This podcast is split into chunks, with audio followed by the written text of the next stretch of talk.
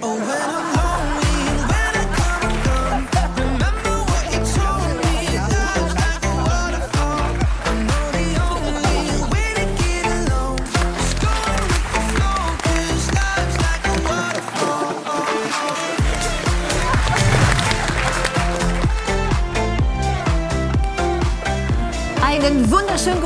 guten Abend, meine Damen und Herren, liebe Zuschauerinnen und Zuschauer. Herzlich willkommen zu 3 nach 9. Zu einer ganz besonderen Ausgabe unserer Sendung, denn heute erfahren Sie die letzten Geheimnisse unserer Sendung von 3 nach 9 also und von Judith und mir. Wir arbeiten ja jetzt schon seit 2010 zusammen. Wir sind seit 13 Jahren ein Fernsehpaar. Ja. Und ich habe in dieser Zeit auch ganz schön viel Überraschendes über dich gelernt. Bin ich gespannt. sagen. Also zum Beispiel, dass du unwahrscheinlich gut kochen kannst. Also deine Trüffelspaghetti, ja? Beste. Mach ich Dann- nur für dich, ehrlich gesagt. Äh, Nur für mich? Oh, wie schön. Also die sind sehr, sehr lecker. Dann äh, bist du natürlich mein Lieblingsitaliener, ist klar. Bin froh, dass es nicht Ingo Zamperoni ist. Nein, äh, das ja stimmt, er könnte es auch sein. Hm. Aber du bist es. Mhm. Und ähm, ich finde sehr interessant, dass du wirklich gar keinen grünen Daumen hast. Ja, ich kann, weiß nicht, wie man Rosen züchtet, aber ich, die Pflanzen, die ich habe, hege und pflege ich. Also es wird noch hoffentlich. Ja, wir, wir schaffen das zusammen. Wir haben ja noch ein paar Jahre hoffentlich vor uns. Ja. Gibt es denn was, was dich ähm, an mir überrascht hat? Naja, also, dass du ähm, extrem höflich und liebenswürdig bist. Und dass du einen sehr bodenständigen, manchmal auch derben westfälischen Humor hast. Das stimmt, ja. Der einem sehr hilft in äh, Situationen, wo man durchhängt. Das finde ich sehr schön. Das finde ich sehr schön. Ja, So, 13 und Jahre. dass wir äh, als Team so gut funktionieren, war eigentlich von Anfang an klar. Und hier sind Ihre Gastgeber, Giovanni Di Lorenzo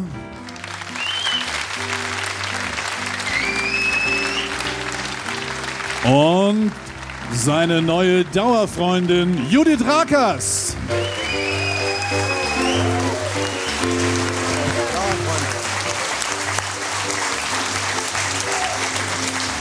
Und, unser Mann Musik. am Klavier. Warte.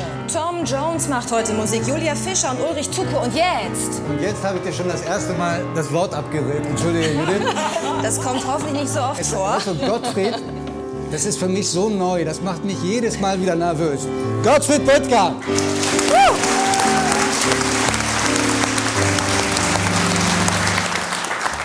David, ich suche gerade das neue Piercing. Wo ist es denn?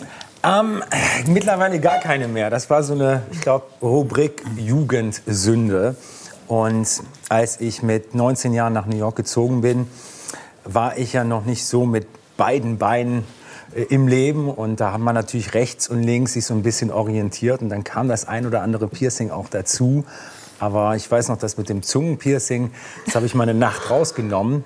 Und dann war es direkt wieder zusammengewachsen. Und das hat so Schweine wehgetan. Hab ich gesagt, komm, Finger weg davon. Ja. Dafür es soll da wirklich lustige Szenen am Flughafen gegeben haben. Ne? Wenn er aus New York zurückkam, wo er ja studiert hat vor vielen Jahren, ähm, haben Sie ihn immer, ich sag mal, erkannt? Ja, er kann schon, aber immer in ein anderes Outfit manchmal. Ganz in schwarz und gothic, dann war mit einem Zylinder-Piercing im Ohr und dann, es war immer anders. Es war immer überraschend, aber ich glaube, das hat er ganz gerne gemacht. Es hat zu meinem Findungsprozess natürlich auch beigetragen. Ich glaube, das ist ganz natürlich. Ich habe ja nicht die Möglichkeit gehabt, so diesen sozialen Umgang und auch klamottentechnisch mich früher im, im Gymnasium so zu finden, da ich ja Privatunterricht hatte und irgendwann mal musste man das ja ausleben. Und dann habe ich natürlich auch, New York ist ein tolles Pflaster, das zu probieren Ja. und äh, habe meine Studienzeit natürlich nicht nur an der Geige verbracht, sondern auch mal hier und da äh, modisch mal einen Fehlgriff geleistet. Wo du gerade War ich immer noch im Übrigen. Nee, ich finde, find, das ist jetzt also, also alles okay, Ist würd okay? ich sagen. ja? Aber gut, ich bin ja auch deine Generation. Ich fand eigentlich deine Outfits im Laufe der Jahre immer völlig in Ordnung. Das Judith, ist ja was willst du anders, trinken, wenn man, geht auf mich. das ist ja anders, wenn man Elternteil ist, ne? Weil David gerade Findungsprozess sagte. Stimmt es, dass Ihr Mann Sie zum Flughafen geschickt hat, weil er Angst hatte, seinen eigenen Sohn nicht zu erkennen? Das stimmt. Ja, das stimmt. Ich, ich muss sagen, vielleicht, weil ich ein Kind der 60er Jahre war, hat er gedacht, sie hat mehr Erfahrung mit Umziehen und verschiedene Klamotten. Sie wird ihn schon kennen, kennenlernen. Ja, meine, meine Mutter hat auch ähm, ein wildes Leben geführt. Insofern, ich glaube, sie hatte Verständnis auch für meine wilde Zeit. ja. Okay, darüber möchte ich mehr wissen. Inwiefern war Ihr Leben wild, Darf? Hm. Ich bin mit 18 von den USA nach äh, Deutschland gekommen zu arbeiten als Balletttänzerin und sprach kein Deutsch, hatte keine Wohnung, wusste nicht überhaupt, was ich machen sollte, als ich ankomme. Aber da haben die ein bisschen im Theater einem geholfen und sortiert. Ja, dann erste Wohnung suchen, VW Käfer kaufen. Das war eine von den ersten, was ich mich richtig gewünscht habe. Ja, und das war, die, wie ich sagte, 60er Jahre in Frankfurt. Es war natürlich viel los zu der Zeit. Da war ich erst in ein Studentenheim und äh, die haben mir schon die Augen aufgemacht und Marsch an der US. War das, wild, war das wilder hier in Deutschland als in Washington, D.C.? Sie kamen ja aus den Staaten. Anders. Anders. Anders, anders wild. Anders wild. Aber natürlich in den Staaten zu der Zeit, man darf nicht vergessen, das war so eine neue Welle in dem Sinn. Kennedy war Präsident, da war die Kultur sehr groß geschrieben, auch das Theater, die Musiker, Ballett, es war sehr, sehr, sehr groß geschrieben. Und, äh, Jackie und, Kennedy war noch bei ihr im Ballettsaal. Ja, sie war regelmäßig. Patron zu unserem Konservatorium der Zeit. Okay. Aber die, die Interesse war natürlich riesig groß. Und ja, es war eine ganz besondere Zeit in den USA auch. Wie ich sagte, ich sag meiner Tochter immer, sie würde das nicht so leicht haben, hatte ich nicht in den 60er Jahren schon richtig mitgewirkt. Ich sehe die ganze das- Zeit, dass Marius Müller-Westernhagen kenntnisreich nickt. Ich glaube, der erinnert sich auch gut an die Zeit.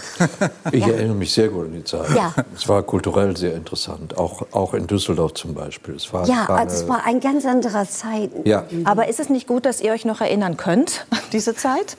Ja. Also ich meine, dass sie nicht im Nebel gewisser Substanzen so untergegangen verkalkt ist. bin ich an Sehr gut, das war gut. Nee. Wer von euch beiden ist jetzt aufgeregter?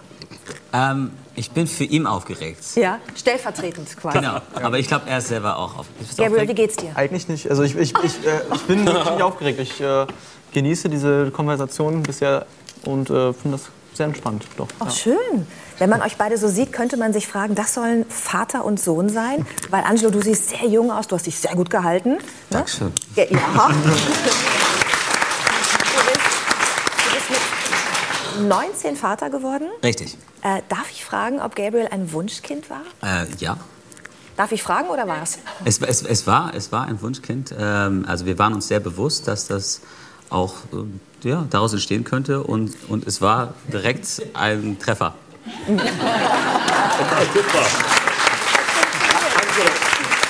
Erzähl doch mal, wie lange ihr schon zusammen wart, deine Frau. Also äh, wir, wir, meine Frau habe ich kennengelernt mit neun. Das meine ich. Und, ähm, und wir waren dann lange beste Freunde und ich war lange in sie verliebt.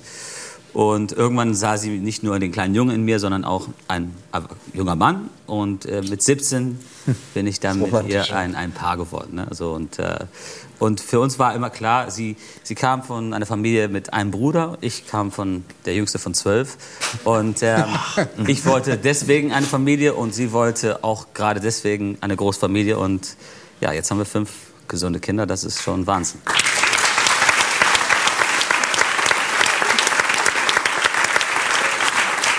War das damals sowas wie Liebe auf den ersten Blick?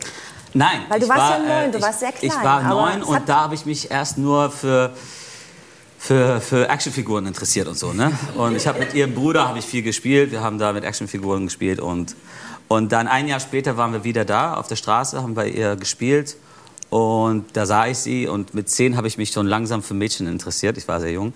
Und ähm, ja, und das war bang. Ich wusste sofort, das ist die Frau fürs Leben. Und ich habe alles dran getan, sieben Jahre lang gearbeitet, Songs geschrieben, wie verrückt. Nummer eins Hits in zehn Länder und alles Mögliche. Äh, aber die Freundschaft, das hat es wirklich am Ende gebracht, glaube ich. Ja. Wie konntest du sie denn davon überzeugen, dass da mehr sein kann als Freundschaft? Ähm, ich glaube, sie hat so die letzten zwei Jahren mehr und mehr das Gefühl gehabt, mich zu vermissen und nicht nur auf eine Freundschaftsart. Und dadurch äh, äh, hat sie er erkannt, erkannt dass, äh, dass da was ist und, und hat wirklich gewartet, weil sie wollte mir nicht wehtun. Ne? Sie wollte nicht mir sagen, äh, sie liebt mich und dann vielleicht doch nicht. Und, äh, Und als sie sich sicher war, hat- hat sie es gemacht. Und Wie alt war sie denn? Sie war 20. Sie ist äh, dreieinhalb Jahre älter als ich. Ja. Was ja in dem Alter Dimensionen sind, ne, finde ich. In gerade. naja, mit 17 Oder? und 20. Ich meine, ich war ja kein normaler 17-Jähriger. Ich hatte schon alles Einiges gesehen erlebt. in der Welt und habe schon sonst was produziert und alles. Insofern, ich hatte sehr, sehr viel erleben dürfen. Aber trotzdem, also das war gerade gerade so die richtige Zeit. Ein paar Jahre vorher wäre es wahrscheinlich. Seid ihr noch immer zusammen? Ja, ja. Ja. ja. Die kriegen auch immer Nee, wieder ich neue rede jetzt ganz Sind groß darüber und wir wissen nicht, Ja. was das Nein, äh, wir, wir, wir, sind, wir sind seit 20 Jahren ein Paar und, und, und auch lange verheiratet und, äh, und das soll so bleiben natürlich bis, bis zum Ende. Gibt es irgendwelche Macken von ihr? Jetzt Erzähl's müssen Sie ruhig, demonstrativ sagen, nein. Doch. Eindeutig. Also eine darf ich erzählen. Es gibt zwei. Also Zwei sie darf schon? nicht hungrig sein. Oh ja, nee, dann werde ich ganz, ganz doof. Oh, oh, Und ja, was auch ist, wenn sie in der Maske war und man nachher reingeht, erstmal durchlüften, weil Magie, Ma- äh, Magine, Sabine mag es gern muckelig. Also so deine Wohlfühltemperatur fängt so bei 40 43 Grad an. Alle haben immer einen hochroten Kopf. Stimmt das wirklich? Ja. Ja, ich friere immer. Also ich finde das als Schauspieler Macker rela relativ moderat. Gibt es nicht noch was anderes? Ich weiß noch, ich kann mich noch erinnern, dass ich am Anfang, weil alle sagten, sie muss sich ja wohlfühlen, haben sie mir irgendwie gefühlt 33 Wärmejacken angezogen und darüber so einen puschligen braunen Mantel. Und mein Sohn, der damals noch jünger war, der saß da vor dem Fernseher und sagt, du siehst aus wie eine Rumkugel. Und das stimmte auch. Und ich konnte mich auch gar nicht mehr bewegen, weil ich irgendwie so wie so ein Michelin-Männchen drum. Das war immer kalt bei uns. Und wenn du genug zu essen hast, läuft's. Ja.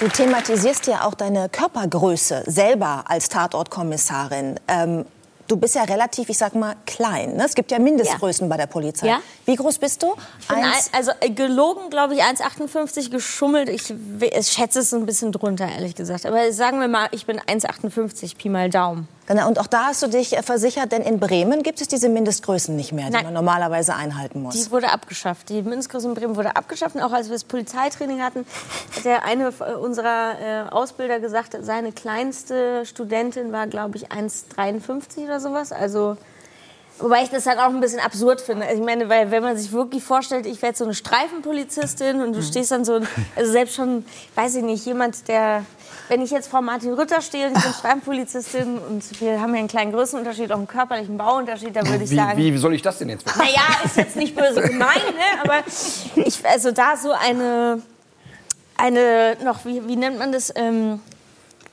irgendwie zu Respektsperson. wirken und eine Respektsperson zu sein.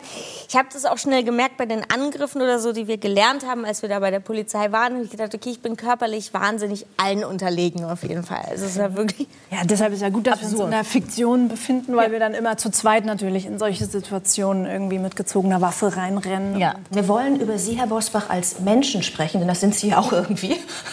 Und als Vater. Und Sie müssen aufpassen, denn der menschliche Lügendetektor sitzt direkt neben Ihnen.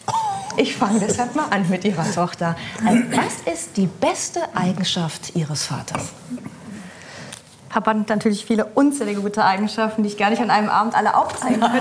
Das äh, fängt gut an. Das fängt gut an.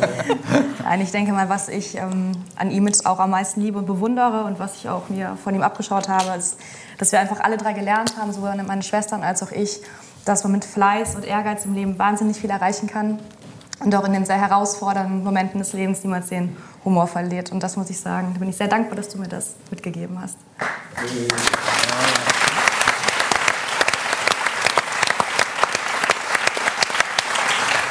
Und jetzt mal aus dem Nähkästchen. Was ist seine schlechteste Eigenschaft? Welchen Spleen hat er? Erzähl mal, wie sehr du dich im Haushalt engagierst. Im Haushalt. Also ja, für meine Verhältnisse viel. Als Sie das letzte Mal bei uns waren, Herr Bosbach, ich erinnere es noch ganz genau, da haben Sie einen Rat Ihres Vaters zitiert, der Ihnen gesagt hat, eine Stunde Ungeschick im Haushalt erspart dir jahrzehntelange Arbeit. Ja. Beherzigen Sie das also, ja? Also ich bin ja nun nicht sehr häufig zu Hause, aber wenn, gebe ich zu, das ist nicht der Mittelpunkt meiner Tätigkeit, die Haushaltsarbeit. Ich weiß auch gar nicht, ob meine Frau begeistert wäre, wenn ich mich jetzt da einmischen würde. Aber es gibt Dinge, die mache ich jetzt vielleicht nicht gut, aber sehr gern. Und, das weiß Caroline auch, hängt ja mit meinem ersten Leben zusammen. Ich gehe für mein Leben gerne einkaufen. Auch heute noch ein, zweimal in der Woche gehe ich einkaufen. Auch damit dann im Kühlschrank etwas ist, was ich gerne esse. In dem Frauenhaushalt. In dem Frauenhaushalt. Ja, ja. Denn man muss ja sind wirklich in einem Frauenhaushalt, ich will nicht sagen aufgewachsen, aber sozialisiert worden, Herr Bosbach. Ja, lange Zeit einziger Mann mit fünf Frauen. Genau, Schwiegermutter, die auch schon immer Bosbach hieß, Jawohl. haben wir letztes Mal drüber gesprochen. Dann ihre Frau und drei Töchter. Paradies eigentlich. Für die Töchter, oder? Ja, für den Vater. Ach, für den Vater, ja, ja.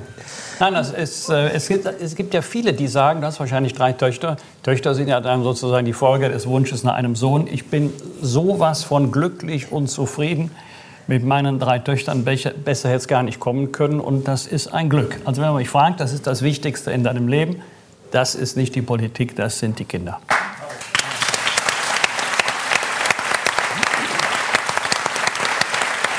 Es heißt, dass Ihr Vater sogar mit Ihnen in eine WG ziehen wollte in Berlin. Und dass Sie das aber nicht wollten. Stimmt das? Kannst du mir das verübeln?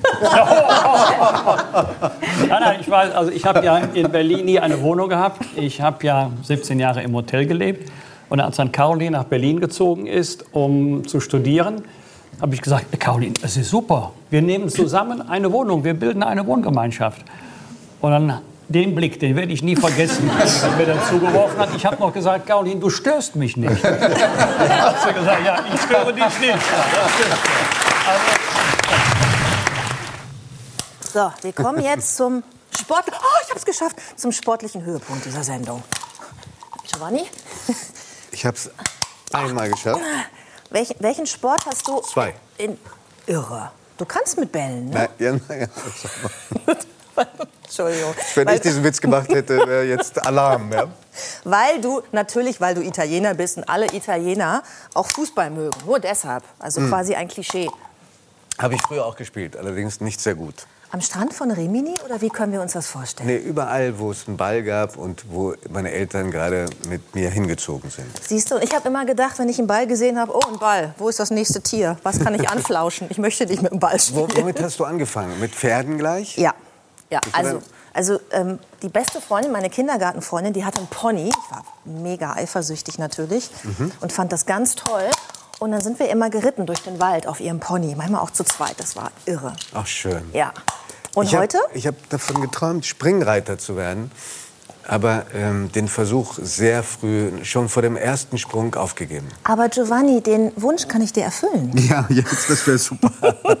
Vielleicht möchten Sie dabei sein, wenn er es also, probiert. Du willst mich also als Co-Moderator loswerden. Nein, wir sitzen zusammen auf dem Pferd und äh, reiten zusammen und springen zusammen. Das bringt uns noch mal näher zusammen. Okay. Weißt du, so eine Challenge. Gekauft. Ja. Kannst du das auch auf einem Bein? Können wir versuchen. Es können ja leider nicht alle Leistungssportler werden. Äh, davon können unsere Gäste ein Lied singen, Judith. Stimmt. Ich weiß, dass Annegret Kramp-Karrenbauer Turnerin war. Ja. Ja? Naja, aber waren Sie Sie Thomas Kretschmann? über dieses Outing. Sie müssen gleich vorturnen. Hat man Ihnen das nicht gesagt? Nein. Okay. Äh, Thomas Kretschmann war Schwimmer. Frank Thelen war Skateboarder, haben wir gerade schon gehört. Und Sie waren Hochspringer. Welche Erfolge konnten Sie feiern in dieser Funktion? Ich war so mit 13, 14 äh, württembergischer Meister, habe, glaube ich, 1,85 oder 86 gesprungen. Nee. Und die wollten mich zur...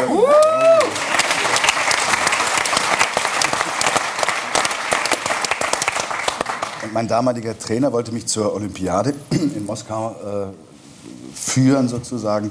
Und ich habe mich aus irgendeinem Grund en dagegen entschieden. Also ich weiß nicht, ich habe gerne andere Sachen gemacht und wollte nicht dieses tägliche Training. Was ein Glück, weil 80 äh, wurde die äh, Olympiade boykottiert und fand gar nicht statt für die Deutschen. Insofern bin ich ganz froh über das, äh, äh, dass ich das abgesagt habe, beziehungsweise nicht gemacht habe. Also es hätte aus Ihnen theoretisch auch ein Profisportler werden können. Theoretisch ja. Das Potenzial war da. Ja, aber ich, wie gesagt, es war nicht mein Ding. Ich, ich Das klingt aber jetzt so ein bisschen so, als hätte das nicht geschafft im Leben. Ne? Sie hätten Sportler werden. Sebastian ist auch zu klein, oder? Für einen Hochspringer. Ja, das kann sein. Ja, also es, war, irgendwie- es hat, haben einige Sachen nicht zusammengepasst, wo ich sag, Und Skateboard ist kein Leistungssport. Oh, das sehen die Skateboarder aber anders. Oh, oh, oh, oh. War es oh. damals nicht. Schon mal der Halfpipe gestanden? Na, ist aber kein Leistungssport. hallo? Also olympische Disziplin? Der Titus arbeitet daran. Das wird sicherlich bald olympische Disziplin.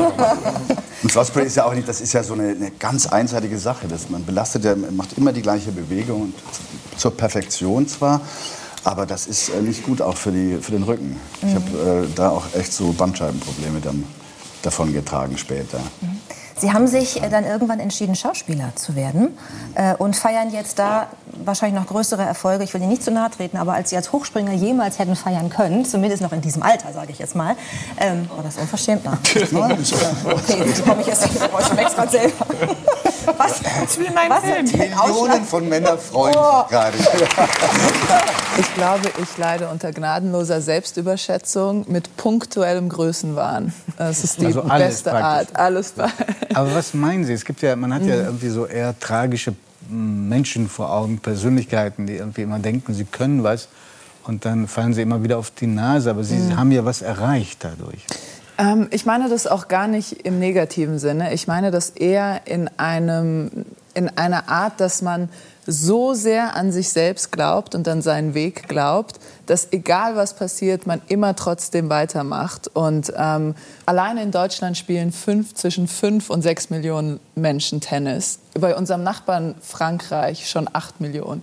Und dann sich einzubilden, da, das wo, ist ja wo- fast wo Ihre vermessen. Familie herkommt, äh, zum Teil aus in Serbien hat man das Gefühl, jeder spielt. Da spielt jeder Tennis, Ja, ja. genau. Und jeder auch mit Ambitionen. Djokovic zu werden. Genau, ähm, mit Ambitionen Profi zu werden. Und in diese Sportart hineinzugehen als Einzelsportler und Profi werden zu wollen, das heißt mit der Ambition, die Beste der Welt werden zu wollen oder der Beste der Welt werden zu wollen, finde ich schon, ist gnadenlose Selbstüberschätzung mit punktuellem Größenwahn. Hannes, kannst du damit was anfangen? Ja, absolut.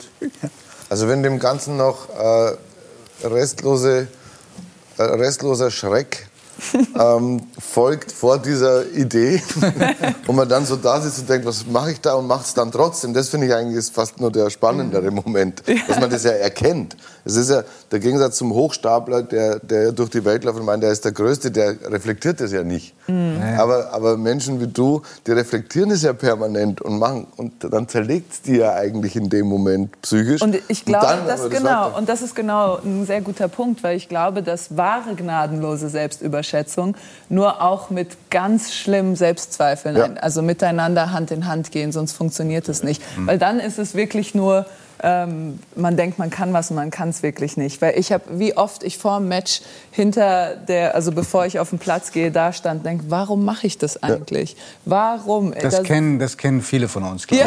Ja. Ich bin eher ein unsportlicher Schüler gewesen und auch äh, eigentlich die meiste Zeit meines Lebens. Aber mit 40 hat sich das geändert und in der Tat, weil meine Frau gesagt hat, das mit Laufen wäre jetzt mal eine gute Idee.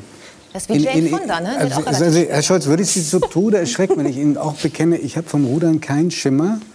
Ähm, aber Sie könnten mir ganz viel beibringen, weil wir haben hier zwei wunderbare Rudergeräte. Es würde mir eine große Freude machen, wenn wir die mal zusammen besichtigen. Ja, dann machen wir das. Kommen Sie, das finde ich toll.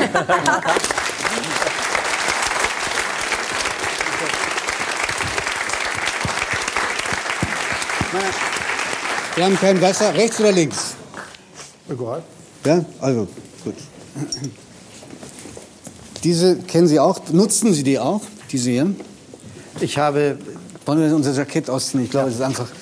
Ich habe mit dem Rudern versucht anzufangen auf einem solchen Gerät, weil ich das toll fand. Dann habe ich es aber jahrelang nicht benutzt. Ja. Und es funktioniert erst wieder, seitdem ich in einem echten Ruderboot äh, tatsächlich das betrieben habe. Also darauf habe ich es nicht gelernt. Schauen Sie mal, ob die Füße wenigstens schon mal richtig sind. Die müssen Sie schön festbinden, ja. Ja. Das sieht ja so aus. Gut. Und dann, was kann man dann falsch machen?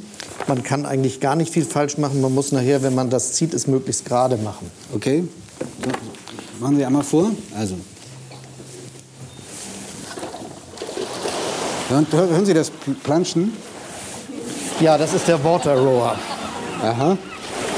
Welche Geschwindigkeit? Toll.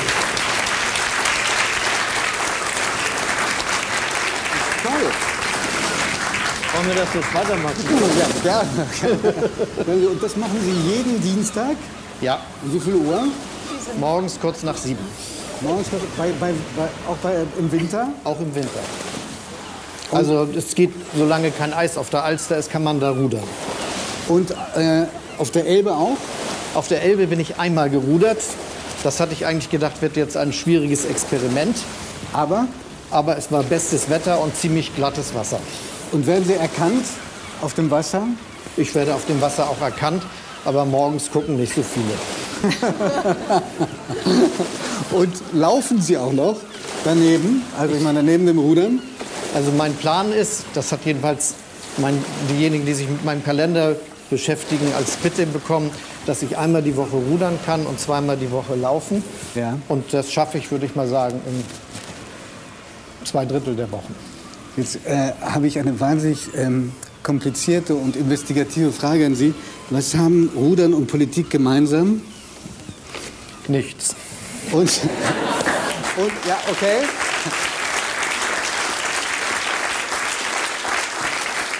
Und woran denken Sie, wenn Sie rudern? An nichts. Sie sind der ideale Talkshow-Gast. Ja, ich weiß. Dankeschön. Du warst zweifache Stadtmeisterin im Taekwondo. Was ist das für eine Sch ja. Berliner Stadtmeisterin? Große Stadt. War auch internationale Schleswig-Holsteinische und ähm, internationale Hamburger, weil als Österreicherin konnte ich ja nicht bei den, ich musste immer bei den internationalen Berliner und so mitmachen. Mhm. Taekwondo ist eine koreanische Kampfsportart, wo du mit dem Fuß zum Kopf und zum Rumpf schlägst und mit der Faust nur zum Rumpf. Ah. So, um es Also so wirklich Körperkontakt. Also es ist jetzt nicht Also Tai Chi, sondern gekämpft. Ja, richtig nein, gekämpft. es gibt auch, es ist schon Do-Sportart, also du klopfst nicht einfach wild rum, sondern es gibt ähm, auch sozusagen ähm, Kämpfe, stilisierte Kämpfe, Pomse heißen die. Und äh, Selbstverteidigung und Einschritt, Dreischrittkampf und so weiter, das gibt es auch alles. Aber ich war dann irgendwann einmal schnell auf Kampf spezialisiert. Du hast das relativ schnell. Glaubt ja gar nicht so, ne? Denkt man nicht, ne? Wusste ich auch nicht. Sie ist so sanft, kommt sie immer rüber. Ne? Uns, uns, kann's uns kann heute Abend nichts passieren. Nee, nee. Man ist weiß schon ein bisschen ein paar Jahre her. Also wenn man diese Kisten anfasst, ich möchte das auch sagen, Sie haben Glitzer im Gesicht, Herr Das ist Gabriel. schon- das ist ja roter Und. Ronaldo hat sich schon großflächig oh, wow. eingerieben mit seiner Box, damit er überall Glitzer hat. Das sieht toll aus. Dieses roter Glitzer. Und vor allen, Dingen, vor allen Dingen bin ich sehr, sehr gespannt, ob glitzern, auf Anhieb erkennen, was das ist. Okay. Wahnsinn.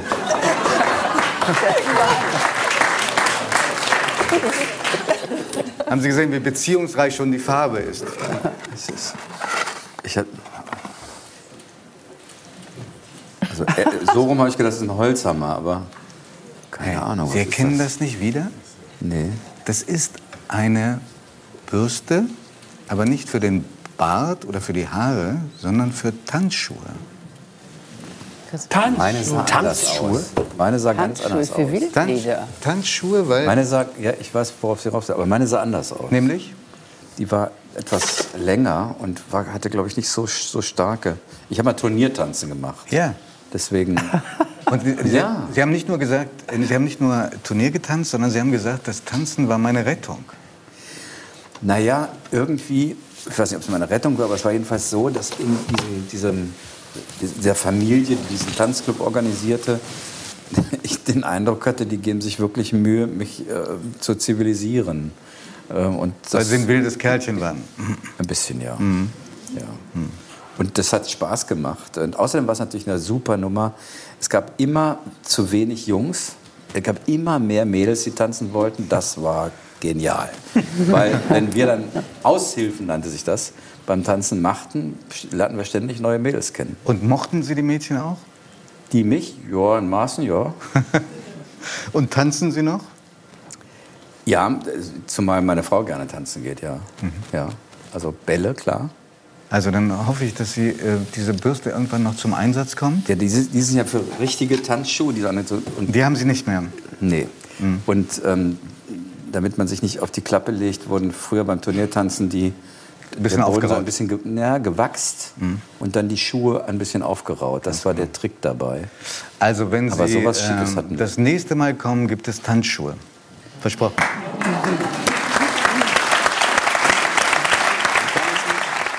Hier sind sie, die Tanzschuhe. Ah, super. Hm? Die gehen auch postwendend zu Ihnen nach Goslar.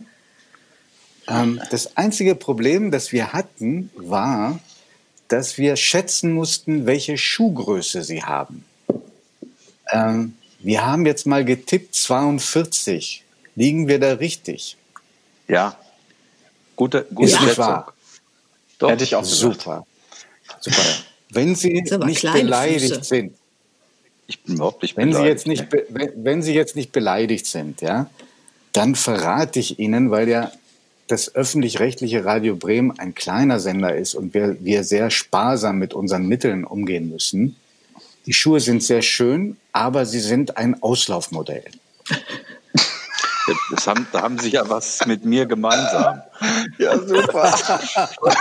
Ich war einmal beim Wiener Opernball und habe da Stunden nehmen müssen äh, vom Walzer, bei diesem einen Ja, Walzer. Dachte, war das. Es war eine Katastrophe. Irgendwie nach fünf Sekunden war ich schon raus aus dem Rhythmus. Du brauchst eine bessere Lehrerin, ich sag's dir.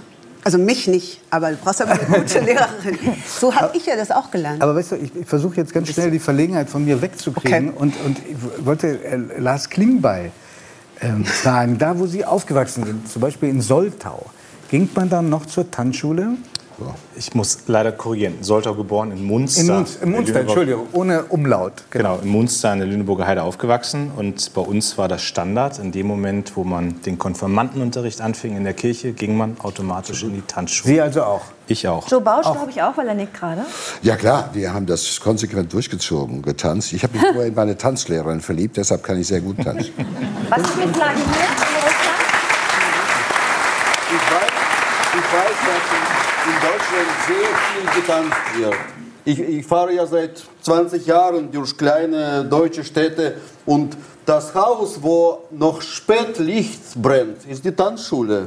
Ja, man, das ist Nicht wirklich. immer. Es ist nicht immer die Tanzschule. Warum? Warum nur? Ich habe die letzten Jahre äh, Fahrradrekorde aufgestellt und beim letzten, da bin ich durch Afrika geradelt, da habe ich gemerkt, ähm, ich brauche eine, neue Herausforderung. Ich möchte was, was Neues machen. Und da kam die Idee, warum nicht ein, ein Triathlon? Es sind drei Disziplinen. Ich konnte vorher praktisch gar nicht schwimmen. Also klingt spannend und als Aber Sie hatten das Abenteurer- Seepferdchen. Äh, Ja, ich habe in der Schule sogar ein Silberabzeichen gehabt. Also, war super. Aber, aber auch, wir haben ja hier eine ehemalige Leistungssportlerin mit Annalena Baerbock, Trampolinspringen und Sie haben auch eine Zeit lang Fußball gespielt. Können Sie diese Besessenheit nachvollziehen? Ja, wobei das ist also ganz andere Liga, würde ich mal sagen, was Aber ich Sie äh, waren gemacht habe. Eine Sportlerin. Ja, also ich glaube, das Tolle am Sport ist ja immer die eigenen Grenzen zu kennen, dann auch zu überwinden und dann auch immer wieder aufzustehen und das Neue äh, zu suchen. Aber trotzdem, also ich glaube, das kann man sich gar nicht vorstellen, was Sie gemacht haben. Das ist Wahnsinn. Frau Baerbock, Trampolin springend um die Welt hat, glaube ich, auch noch keiner gemacht. Denn per Triathlon um die Welt, das hatte jetzt vor Ihnen auch noch niemand gemacht. ne? Sie sind der Erste. Genau, und das finde ich auch umso spannender. Ich, ich mag es jetzt nicht ähm, einfach nur schneller sein als jemand anderes. Deshalb mache ich jetzt auch keine klassischen Rennen, sondern ich mache gerne Dinge, wie aus meiner Komfortzone raus muss, wo, wo ich auch nicht weiß, was passiert, wo es Überraschungen gibt. Denn jetzt habe ich gesagt, ich mache es, weil es mir Spaß macht, auf ein Ziel hinzuarbeiten, weil die, äh, der Weg ist am Ende das Ziel. Aber es ist nicht der Rekord, was mich reizt am Ende, wovon ich mich erinnere, wenn ich mal ein bisschen älter bin, sondern es sind die Erlebnisse. Gibt es einen Moment, von dem Sie sagen, da klopft jetzt noch mein Herz, wenn ich daran zurückdenke? Ach, das ist jeder Moment bei Olympia tatsächlich, weil die, das ist einfach so besonders. Das war natürlich mein großes Glück, dass ich das dreimal erleben durfte. Manche Sportler erleben es vielleicht nur einmal, nun habe ich nur auch noch zweimal gewinnen können.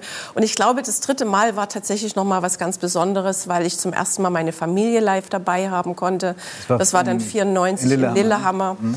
Ähm, ich wusste, ich kann auch nicht gewinnen, bin ein bisschen leichter reingegangen, hatte nicht so den Druck, aber hatte natürlich den Druck, weil ich wollte zeigen, dass ich trotzdem noch dazugehöre.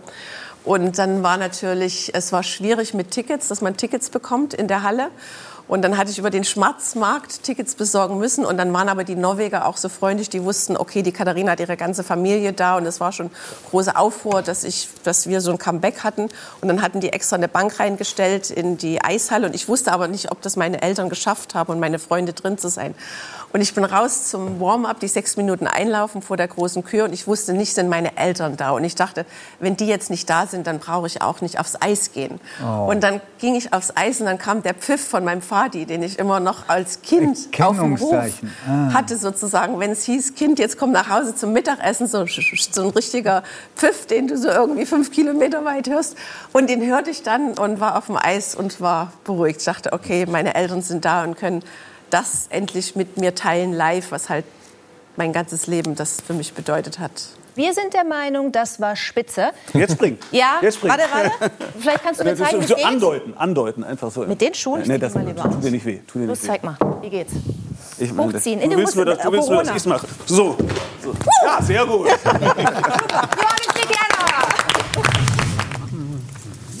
Ich esse noch. Es gibt ja nichts Schöneres Mhm. als leckeres Essen. Am besten direkt vor der Sendung. Hm. Muss aber leicht sein, weil sonst fließt die ganze, das ganze Blut in den Bauch und im Kopf findet gar nichts mehr statt. Ja, aber so richtig leicht ist es ja nicht, da wir uns ja immer eine Pizza bestellen. Oder ist das leicht? Ja, aber ich esse nur wenige Stücke und ohne Belag. Siehst du, deswegen kannst du so gut denken in der Sendung. Naja, geht schon. du, aber äh, essenstechnisch bist du mein Traumkast, auch als Gesprächspartnerin. Weißt du warum? Weil ich alles mag. Ne, vor allen Dingen, weil du Unmengen bestimmter Speisen vertilgen kannst. Zum Beispiel, du hast mir mal erklärt, dass du es auch schaffst, wenn du ein Glas Nutella in einem Zug leerst, dass du äh, den Punkt, wo einem normalerweise schlecht wirst, wird, überwinden kannst.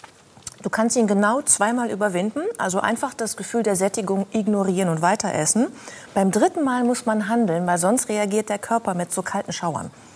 Und da muss man aufhören, habe ich gelernt. Judith, ich merke, wir können noch 30 Jahre zusammenarbeiten. In manchen Punkten bleibst du mir ein Rätsel. Das stimmt. Und wir sind umgestiegen von Bratwurst auf Pizza. Das stimmt. Das ist eine Veränderung in den weil letzten du nicht 13 mehr mit Jahren. mir anreist.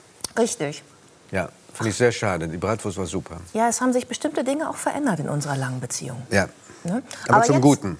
Aber jetzt nehmen wir Sie erstmal mit auf die äh, kulinarische Reise mit unseren Gästen.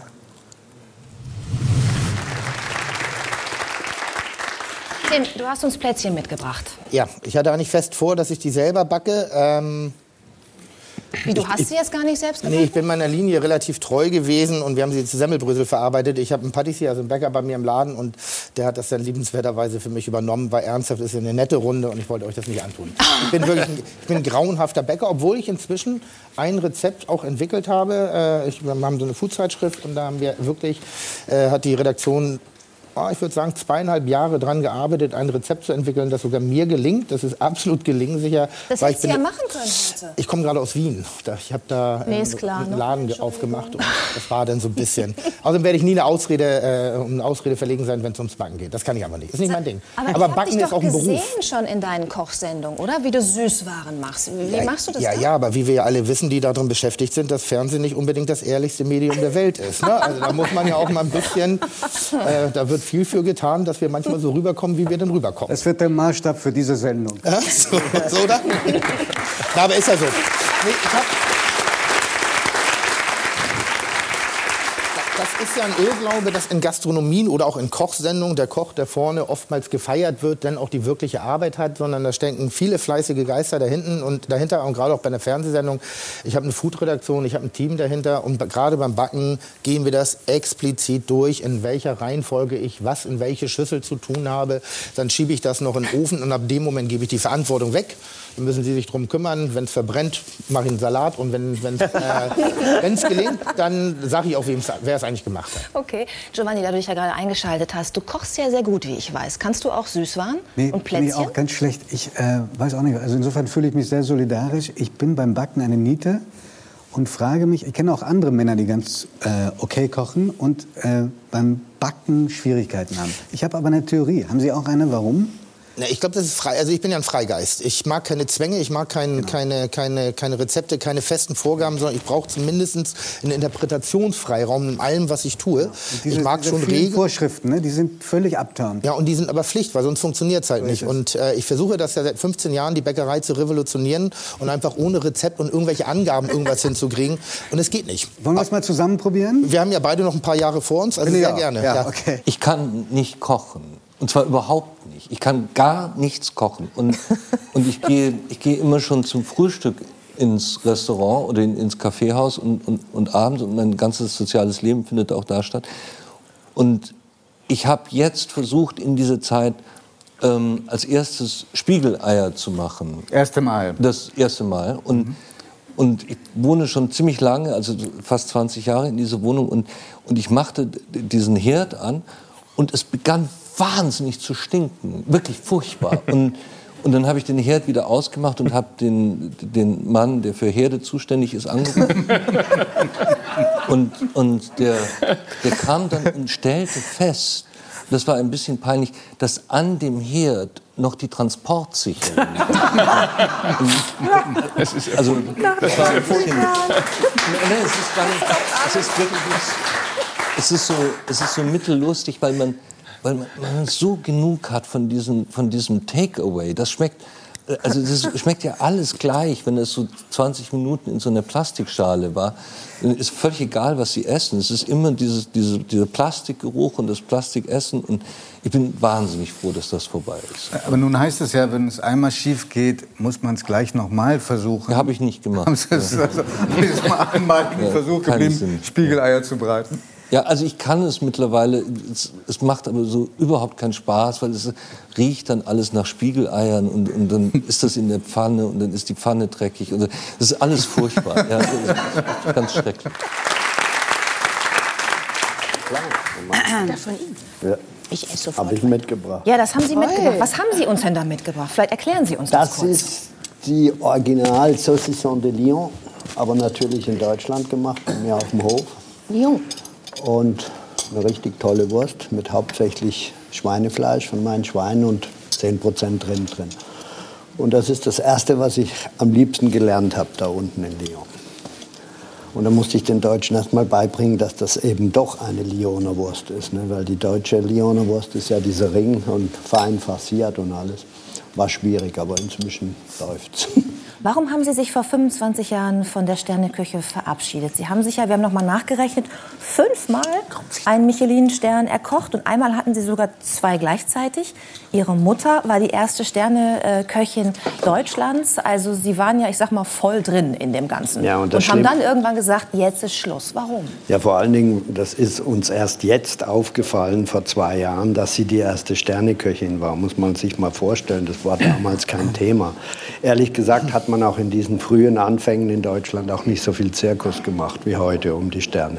Den hat man gehabt, man hat geschwiegen und es gehörte zum Standing und fertig. Also, dass es da Fäden gab oder Treffen in Paris oder was weiß ich was, das gab es früher nicht. Das war eine sehr coole Sache, wenn man da drin war und wenn man ihn hatte, aber es ist einfach, ähm, es hat mehr Standing gehabt, aber dass eine Frau einen bekommt, das war damals noch nicht mal eine Diskussion wert. Ich meine, mein Vater hat sich natürlich immer schön in den Vordergrund gedrängt. Ja, das hat er bei mir dann auch gemacht, aber Was heißt das, hat er bei Ihnen auch gemacht? Ja, der war halt sehr dominant und er war vorne bei den Gästen und äh, wir andere waren hinten und das ist halt ganz einfach, so wie es klassisch früher war. Also die Sterne dekorierten Köche hat er schön und ihre Mutter in der Küche versteckt und hat sich selbst vorne dann quasi den Applaus Ja, abgeholt. natürlich. Ja, Ja, es, ist ja gab auch hier, sehr es gab hier mal einen Herrn, der hieß von Paczensky und das war, der hat ihn Der war drei nach neun Moderator mal. ja, ich weiß. Natürlich. Ich habe vorher das Ja. Bild gesehen und bin. Der war auch Gastrokritiker, ja, genau. und das war ein Und sehr. der war bei Ihnen? Das war ein sehr schräger Typ und der war bei uns. Aber gut, ich fand den toll. Das waren noch Zeiten, da war Das- die Moderatorin noch streng.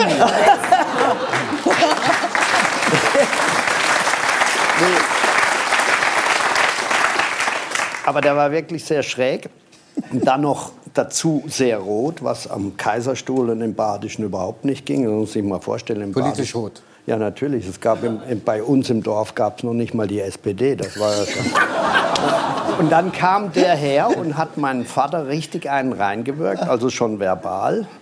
ne, weil er mich unbedingt sehen wollte. Und er hat gesagt, er hat keine Zeit, er ist am Kochen und alles. Und dann haben die miteinander sogar prozessiert jahrelang, weil er hat ihn dann von Quatschenski genannt, mein Vater.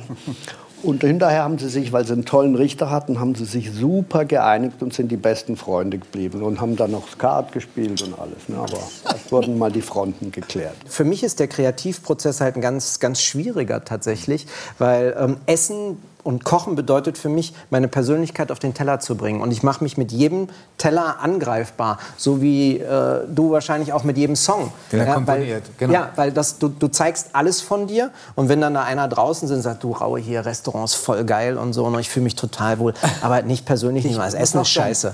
Also das, das brauche ich nicht machen. Das ist überhaupt keine, um Gottes Willen, überhaupt keine Kritik. Ich habe auch immer mein ganzes Leben lang Menschen beneidet, die so von Hause aus selbstbewusst sind. Ja. Wahnsinn. Ja. Das fehlt mir. Mhm.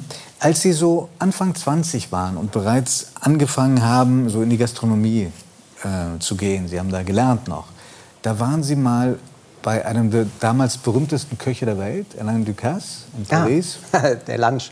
Ja, und äh, wie, wie haben Sie sich denn da gefühlt, als Sie so als, als 21-Jähriger, der nicht mal einen Anzug hat, um sich da anständig... Doch, doch, ich hatte einen, aber, von Sie haben C sich und den A. Extra, Sie haben sich dann extra besorgt. Ja, ja, so für 50 Mark, ne, das, das ging damals. Und das Problem ist, ich war mit meiner damaligen Frau und immer noch heutigen Geschäftspartnerin da. Und Frauen können sich natürlich viel, also mit wenig Geld viel mehr aus sich machen.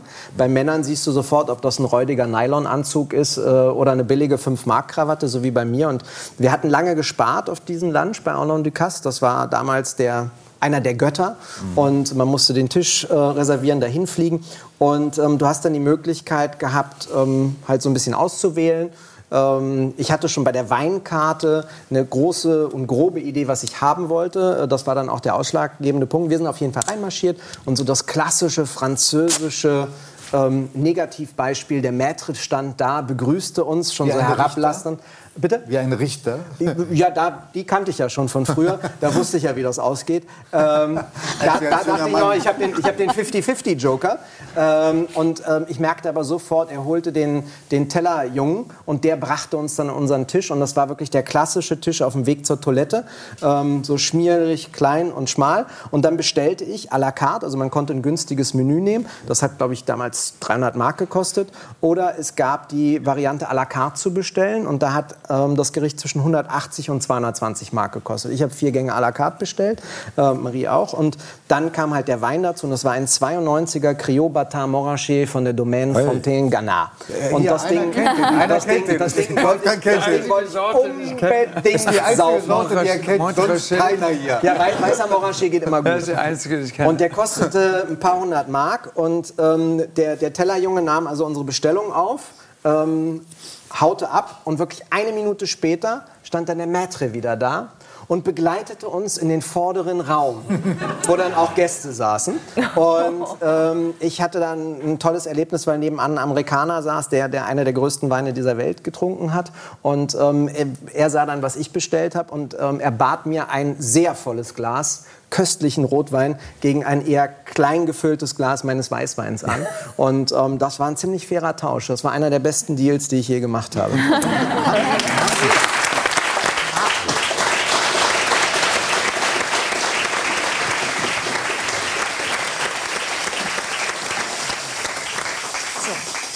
ganz wichtig, es ist die gleiche Fleischqualität. Mhm. Ja? Also es ist da nicht irgendwie verschiedenartige Würstchen, das spielt ja auch immer eine Rolle, wie gut ist die Qualität. Und wir haben einige gegart auf dem Elektrogrill, Ja. einige gegart auf dem Kohlegrill Ja. und einige auf dem Gasgrill. Und wir wollen jetzt mal wissen, ob man das wirklich erschmecken kann. Ich verteile jetzt mal unsere Probeschälchen. Sie müssen sich bitte merken, die Farbe des Stäbchens, ja? So, bitteschön. Nach Hilfe. So, Sie dürfen schon mal, wer hat, darf schon mal reinbeißen. Sie wollen nicht, ne? Ich möchten Sie auch nicht nötigen. Möchte irgendjemand das Schälchen von Helen Langhorst noch mithaben? Nein, Gunther. Ja, komm her. Hä? Hier, komm her. so, Was war die Frage jetzt? die Frage ist jetzt, pass auf.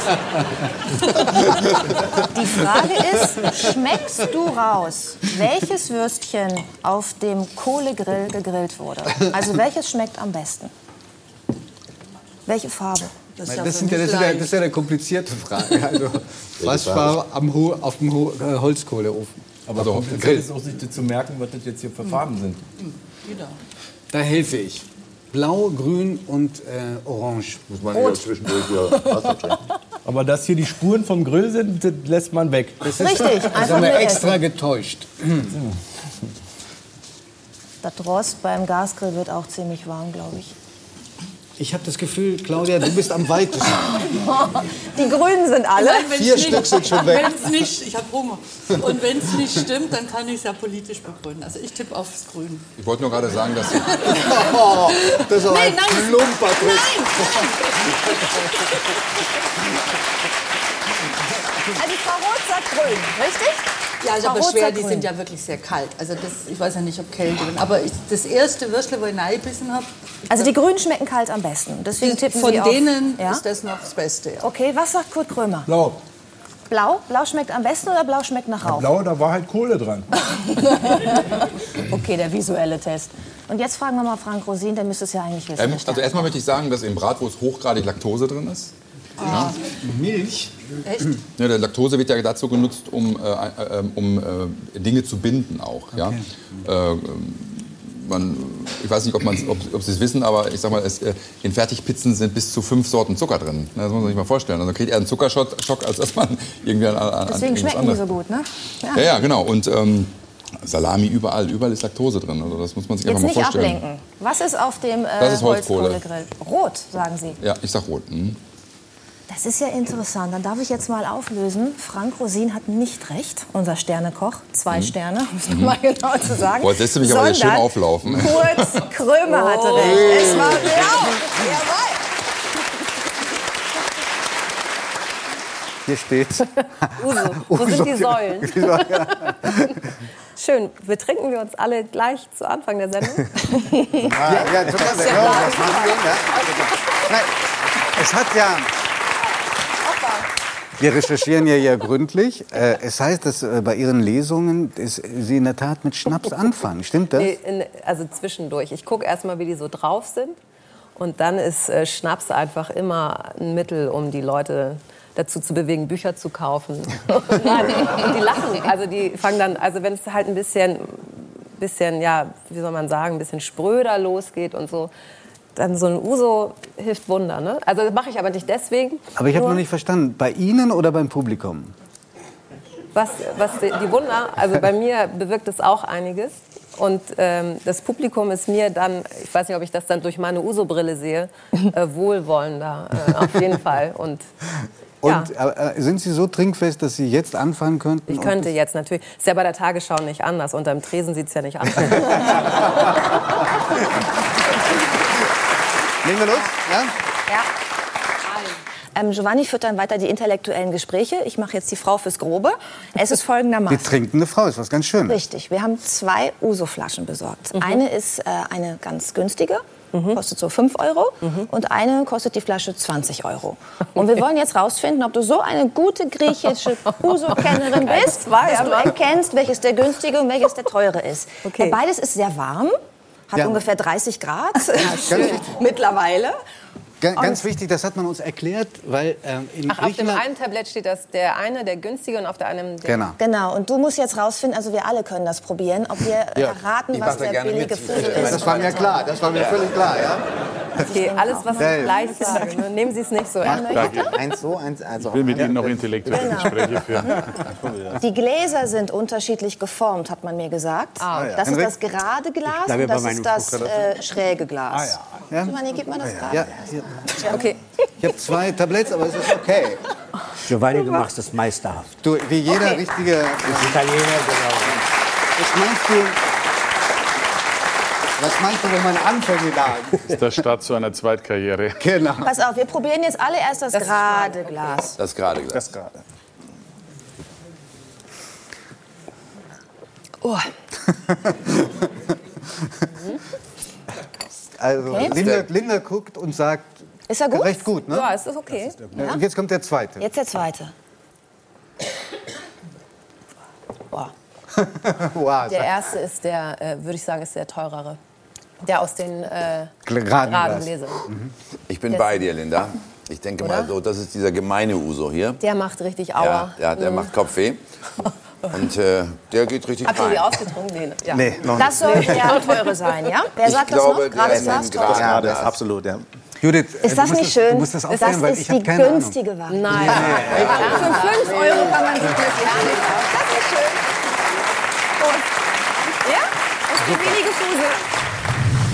Judith, jeder, der dich kennt, weiß, dass du eine ganz große Tierfreundin bist. Wann ging es denn los bei dir? Und welches war dein erste Tier?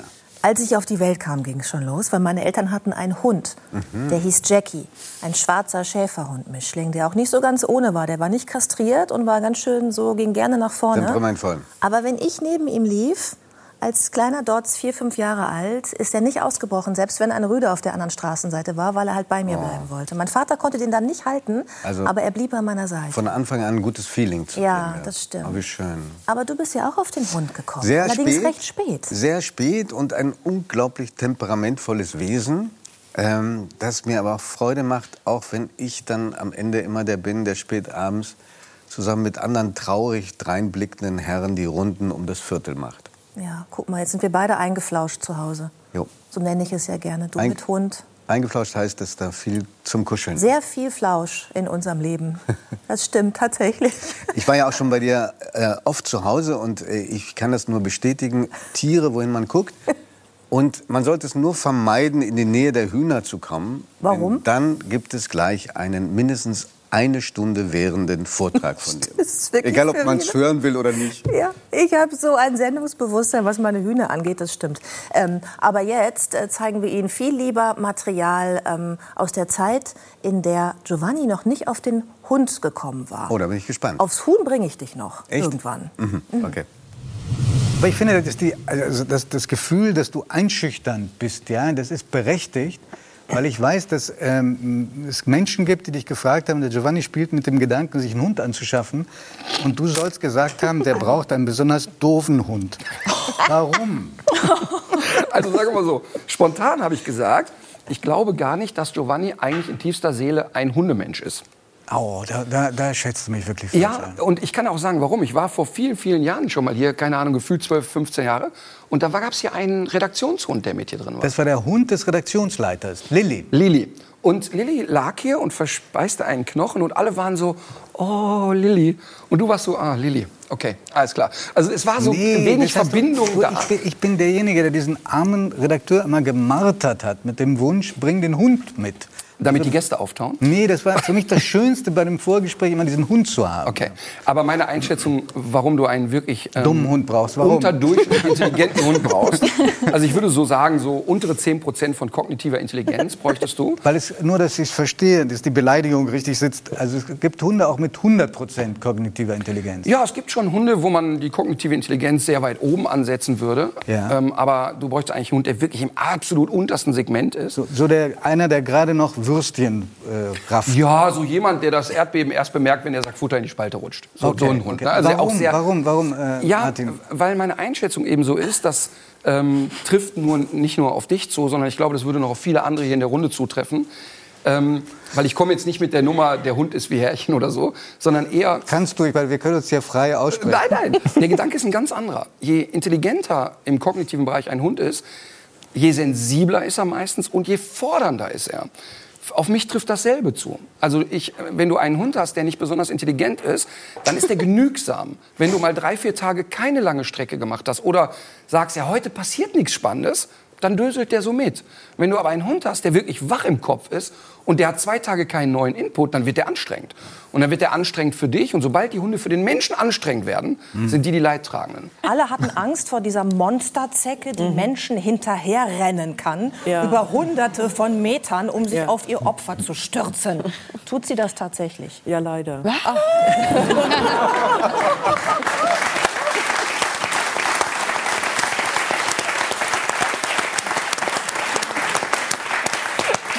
Also um es noch mal ein bisschen einzufangen. Also, ähm, sie sind jetzt größer als der gemeine Holzbock und sie haben ein anderes Jagdverhalten. Das heißt also, der Holzbock sitzt ja gemütlich auf einem Grashalm und lässt sich abstreifen. Und das macht äh, diese, kann mir das gar nicht diese, diese, Ich weg. diese Hyalommerzecke macht das nicht. Das ist doch eine wunderhübsche Zecke, die links da. nee. Ähm, Ja, es gibt weil- kaum was Schöneres, finde ich auch. Weil, äh, Also die Hyaloma- kleine Zecke, das ist die, die eigentlich so in Deutschland am meisten Genau, vorkommt. genau. Ne? Die andere die ist die- große, ist das die war Killer- die die. Killerzecke. Ja, aber sie sieht uns. Der Name äh, Hyaloma übersetzt heißt Glasauge. Das heißt, die hat Augen. Unser Ah. gemeiner Holzbock hat es nicht. Der ist Warum sagt denn jetzt, warum sagst du, äh, wenn sie Augen hat? Du hast doch auch Augen. Ja, aber ich, alles, was klein und krabbelt und. Aber die und ist doch schon Augen relativ hat, groß. Die ist doch schon relativ Ach groß. so, dann, naja, dann, okay. Und die haben an den ersten Beinpaar haben die ein chemisches Sinnesorgan und die reagieren, das hat Hyaloma, das haben eigentlich alle Zecken, und die reagieren auf das, was wir ausatmen, CO2 oder das, was wir abgeben über die Haut. Deshalb gibt es auch Personen, die haben, wenn die in den Wald gehen, die haben immer Zecken und es gibt welche, die gehen in den Wald und haben nie Zecken. Ist das so wie bei Ja. Mücken, dass manche sind Ja. Opfer und manche eher nicht ja, so? Ja, ja. Wie ist das Also- bei Ihnen? Äh, Ich habe noch nie einen Zeckenstich gehabt. Aber Sie können mich als lebenden Mückenfänger nehmen. Also dann brauchen Sie sich keine Gedanken über Mückenstiche Nee, wenn zu Sie mit mir sind, brauchen Sie sich keine Gedanken. Die kommen alle zu mir, die Mücken. Aber Ja. das heißt, das ist ja schon mal schön. Das Ja. heißt, wenn ich ein Mückenmagnet bin, was ich bin, heißt es nicht, dass ich auch ein Zeckenmagnet bin. Ja, ganz genau. Man kann genau. nur eines sein. Wie machen Pferde Komplimente? Durch Nähe, durch Lidschlag, durch ein zugewandtes Ohr. Dadurch, dass sie überhaupt gar keine Oberflächenspannung haben, dass sie ganz sanft und großmütig zu uns kommen und uns Zeit geben, uns Raum geben, uns nicht aversiv bedrängen, sondern ganz zärtlich ins Gesicht schnauben, indem sie nicht nach dem Reiten von uns weggehen, sondern zu uns hinkommen, ihren Kopf auf unsere Schulter legen oder einfach wahnsinnig gerne leistungsbereit mitgeben, mitarbeiten. Ich finde, ein Pferd macht mir dann ein Kompliment, wenn es in meinen Händen schöner wird, wenn es Mhm. ästhetischer wird, schön wenn es prächtiger wird. Und das ist auch mein Auftrag. Also ich muss es schaffen, bei allem, was ich mit den Tieren mache, mir das Einverständnis der Tiere zu holen. Ich muss das Tier für mich gewinnen und von mir überzeugen, nicht verführen und nicht überwinden. Und wenn ich das hinbekomme, dann machen die Tiere mir Komplimente. Sie folgen mir gerne und bereitwillig. Man sieht ja immer wieder, dass Menschen versuchen, das herzustellen, indem sie das Tier, muss ja kein Pferd sein, kann auch ein Mhm. Hund sein, mit Leckerlis füttern und ständig belohnen, wenn das Tier was Richtiges macht. Sie sind da, glaube ich, kein großer Freund davon, ne? wenn ich es richtig Ich verstanden fütter meine Tiere unheimlich gerne, aber ich besteche sie nicht. Also sie müssen Ja. nicht etwas tun, um dafür einen Lohn zu bekommen, sondern ähm, sie bekommen von mir Lob, Würdigung, Wertschätzung, Anerkennung. Und das wird tatsächlich so gearbeitet. Und das Spezialwort ist die Lobbarkeit oder mein Lieblingszitat, loben, bis das Lob wirkt. Das ist auch etwas, was wir unter Menschen immer mal wieder ein bisschen lernen müssen. Nicht? Dass man, wenn man mal auf jemanden trifft, der einem wirklich gut getan hat oder der wirklich auch was Tolles gemacht hat, dass man den mal so intensiv lobt, bis man merkt, boah, das ist da jetzt angekommen. Mhm. Das sieht man, das spürt Mhm. man, das ist da. Und das haben wir Menschen ein wenig verlernt, aber die Tiere, die bringen uns das wieder bei, ganz bestimmt. Sie haben ein Konzept entwickelt und das heißt Harmonielogie. Woraus besteht das? Sie unterscheiden ja verschiedene Kommunikationsformen. Ne? Und ich denke mal, man kann die auch auf Menschen übertragen. Genau, also die Harmoniologie besteht erstmal aus einem intelligenten Umgang mit der Harmonie. Das ist im Grunde genommen das, was wir alle wollen. Wir wollen Spaß, wir wollen Spaß mit den Tieren, wir wollen Spaß im Leben, wir wollen lustig sein und wir wollen anderen zum Glück gereichen. Und dafür braucht es auch im Grunde genommen ein Konzept, was funktioniert und zwar artübergreifend. Was ist artübergreifend im Bereich der Sprache? Wir haben einmal die räumliche Sprache. Wer bewegt wen? Das ist ja jetzt mit Rangierabstand mit zwei Metern. Ähm, mein Raum, dein Raum, mein Tanzbereich, dein Tanzbereich. Das ist aber auch so ein bisschen der Bereich der Bewegungsintention, die wir anstreben. Dann haben wir den zweiten Teil der Sprache, das ist die leibliche Sprache, zum Beispiel Liedschlag oder ein geöffneter Mund, ein gebrochener Winkel, ähm, die Gestik. Also wenn ich meinen. Kopf jetzt so schräg, Mhm. schräg lege, das ist für Sie auch schon, ne? Ja, Das, klar, ich lese sie die ganze Zeit, genau. Das ist Oh Gott, Sie lesen mich die ganze Zeit. Wir reden dann nachher drüber, was Sie Ja, so gelesen haben. Ich hatte drei Hunde, der erste vom Jäger erschossen worden. Also das, das musste man auch erstmal. Ja, passiert. Ähm, Was macht der Norddeutsch da? Holt, ein Italiener würde das Gewehr rausholen. Das war eine sehr, sehr ernste Krise, bei, wo ich zum ersten Mal auch so, der Norddeutsche äh, war da zu klein, um dann äh, mit sieben das Gewehr rauszuholen. Und der Papa? Das, bitte? Der Papa? Ja, der hat gesagt, du musst besser aufpassen auf ihn. Und dann war das so. Aber egal, was ich, was, was man bei Hunden, ich hatte ja auch die ersten Hunde, die, hab, die guckt man ja manchmal an und dann denkt sie, der versteht einen, der versteht alles und dann gibt es eine Bindung. Und was wir ja auch, dass der Hund einen nicht beurteilt, wo man steht und welchem Status ist, ob du jetzt eine Vierzimmerwohnung hast oder keine, ob du obdachlos bist. Deswegen haben viele Obdachlose haben ja auch einen Hund als Bezugsperson, dass da dass er dich nicht beurteilt in dem Sinne, weil der Mensch beurteilt den Menschen ja laufend und setzt sich andauernd unter Stress und der Hund ist erstmal da und sagt, es ist gut, wie es ist. Das kann man lernen. Sabine nimmt auch deswegen daran Anteil in diesem Gespräch, weil sie selber eine große Hundeliebhaberin ist. Was nervt dich denn an Hundeliebhabern? Dass Sie so viel über Hunde sprechen? Nein.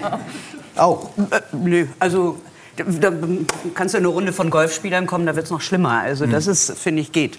Ich finde eigentlich, Hundebesitzer vertragen sich im Allgemeinen ganz gut. Außer man hat diesen berühmten einen Hund in der Nachbarschaft, den der eigene Hund nicht leiden kann und wie es dann immer so geht. Also Hunde sind toll. Hunde holen dich wirklich aus allem. Bumm. Macht er einen Film wieder? Scherben. Wo ist gesagt. Ja, wo ist das Handy? Wir wollen was filmen. Ja, was du eben gesagt hast, weißt du, du kommst nach Hause, bist total gestresst und sagst, so, jetzt gehe ich mit dem Hund mal raus und so. Und dann, der Hund erdet viel, der Hund liebt dich, egal wer du bist, wie du bist. Ähm, hoffen, man ist gut zu dem. Und der Hund, so, weiß ich nicht, er hilft, finde ich, in allen, in allen Lebenslagen. Und deswegen ist es eben auch äh, eine schwere Sache, wenn ein Tier nach längerer Zeit die Familie verlässt. Das ähm, dauert einfach auch seine Zeit. Na, die leben halt äh, kürzer, das ist halt, das sind, Dunja ist jetzt Ist ganz so. nachdenklich jetzt. Nein, ist traurig. Nee, die muss sich zusammenreißen. Ja, ist ja Ach, Wein ist wie Lachen, bloß umgedreht. Das ist im Film. Ja, auch Komik ist Tragik in Spiegelschrift. Also ich, für mich ist es tatsächlich schwer, darüber zu sprechen. Also aber die, um deine Frage zu beantworten, für mich war das immer dieses unconditional love. Der Hund nimmt dich, wie du bist, der freut sich immer über dich und er bringt Struktur in den Alltag. Und also das kann, glaube ich, auch nur jemand verstehen, der vielleicht selber meine Beziehung zum Tier hatte. Alle anderen gucken einen mit großen Augen an und denken, jetzt komm, jetzt ist es gerade ein Monat her, jetzt reiß dich aber mal zusammen, was soll denn das, nur ein Köter. Und du sitzt da, rums, fängst schon wieder an zu heulen. So, ja. Weil ich nämlich weiß, dass das Ihr Lieblingsvogel ist und wir wollen auch ein bisschen was lernen, nämlich der Löffler. Äh, Sie sagen, der hat die besten Manieren. Inwiefern? Also, wie unterscheiden Sie Vögel in ihren Manieren? Typischer Wattvogel? Ja, da sehen wir einen Löffler. Äh, ja, äh, hauptsächlich dadurch, dass er sehr anmutig steht. Also äh, hier sehen wir es jetzt nun gerade nicht, aber der kann auch sehr anmutig stehen, also aufrecht stehen. Und ähm, vor allen Dingen, er sagt nichts. Wenn er abhebt, er macht keinen Lärm. Er ist ganz ruhig. Da kommen wir wieder auf das zurück, dass Sie gerne Ihre Ruhe haben. Ne? Selbst bei den Vögeln. Ja, das ist ein, ein, ein schöner Kontrast zu den sonst immer flüchtenden Vögeln. Ich meine, sonst könnte man ja auch keine Brutvogelerfassung durchführen. Wenn die Vögel nicht auffliegen würden, wenn die sich nicht melden mit ihrer Stimme eben, könnte ich sie gar nicht unterscheiden und so weiter. Also im Hintergrund, die, fliegen ja auch hinter einem auf und dann weiß man sofort, wer das da war und solche Dinge mehr. Und äh, insofern machen die natürlich und die Großmöwen vor allen Dingen dann viel Lärm. Und er macht es eben nicht. Er ist so Toll. der Aristokrat. Was ist der größte Vogel, den Sie dort je ähm, getroffen haben, gesehen haben? Der größte Vogel war ein Rastvogel, das war ein Seealer. Oh, das ist aber selten, ne? Ja, die sind bei uns selten. Äh, an der schleswig-holsteinischen Westküste sieht man sie häufig. Da, habe ich mal vier, oh ja, da sehen wir einen. Da habe ich mal vier, vier bis sechs Seeadler so beobachten können, als wir dort mal zu Gast waren. Also für, für die ist das nichts Besonderes. Aber auf Memmert selbst war es besonders insofern, weil mein Vorgänger hatte einen gesehen oder vielleicht mal zwei, äh, zweimal in seinem 30-jährigen Dasein, Inseldasein, einen Seeadler gesehen und äh, ich hatte anfangs dann immer die Furcht oder die, die Sorge, dass ich den übersehe. Mhm. Also weil er vielleicht weit weg sitzt, äh, ein, zwei Kilometer entfernt, hebt vielleicht ein Seeadler ab und 100 Meter weiter äh, oder 100 Meter vor meinen Augen hebt ein Bussard ab. Hoff, hoffentlich kann ich das in dem Moment unterscheiden. Und ähm, das war aber völlig unbegründet, weil ich kam einmal aus dem äh, Schuppen. Da hatte ich am Generator zu tun und mir fehlte ein Werkzeug und ging dann so sinierend ins Haus, guckte mehr so vor meinen Füßen und plötzlich raschelte es im Gebüsch neben mir.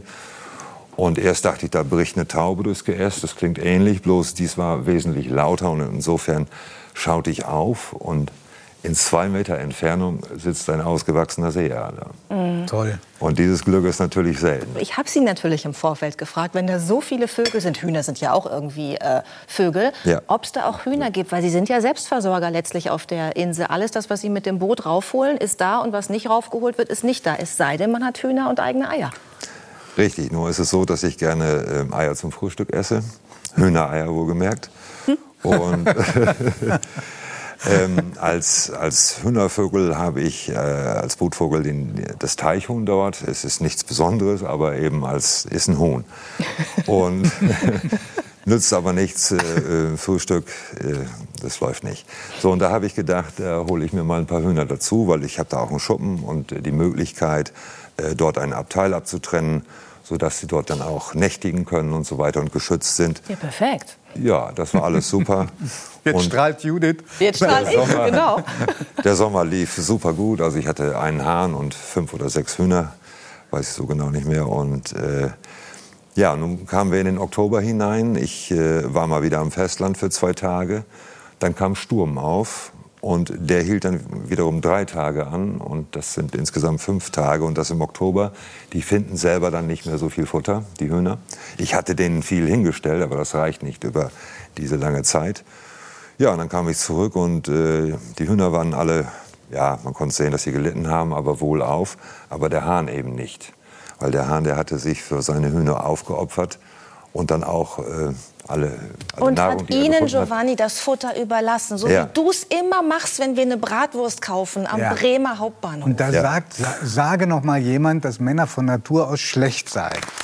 Das mögliche Lebensalter einer Ameise liegt bei, ich muss immer wieder, 25 Jahren?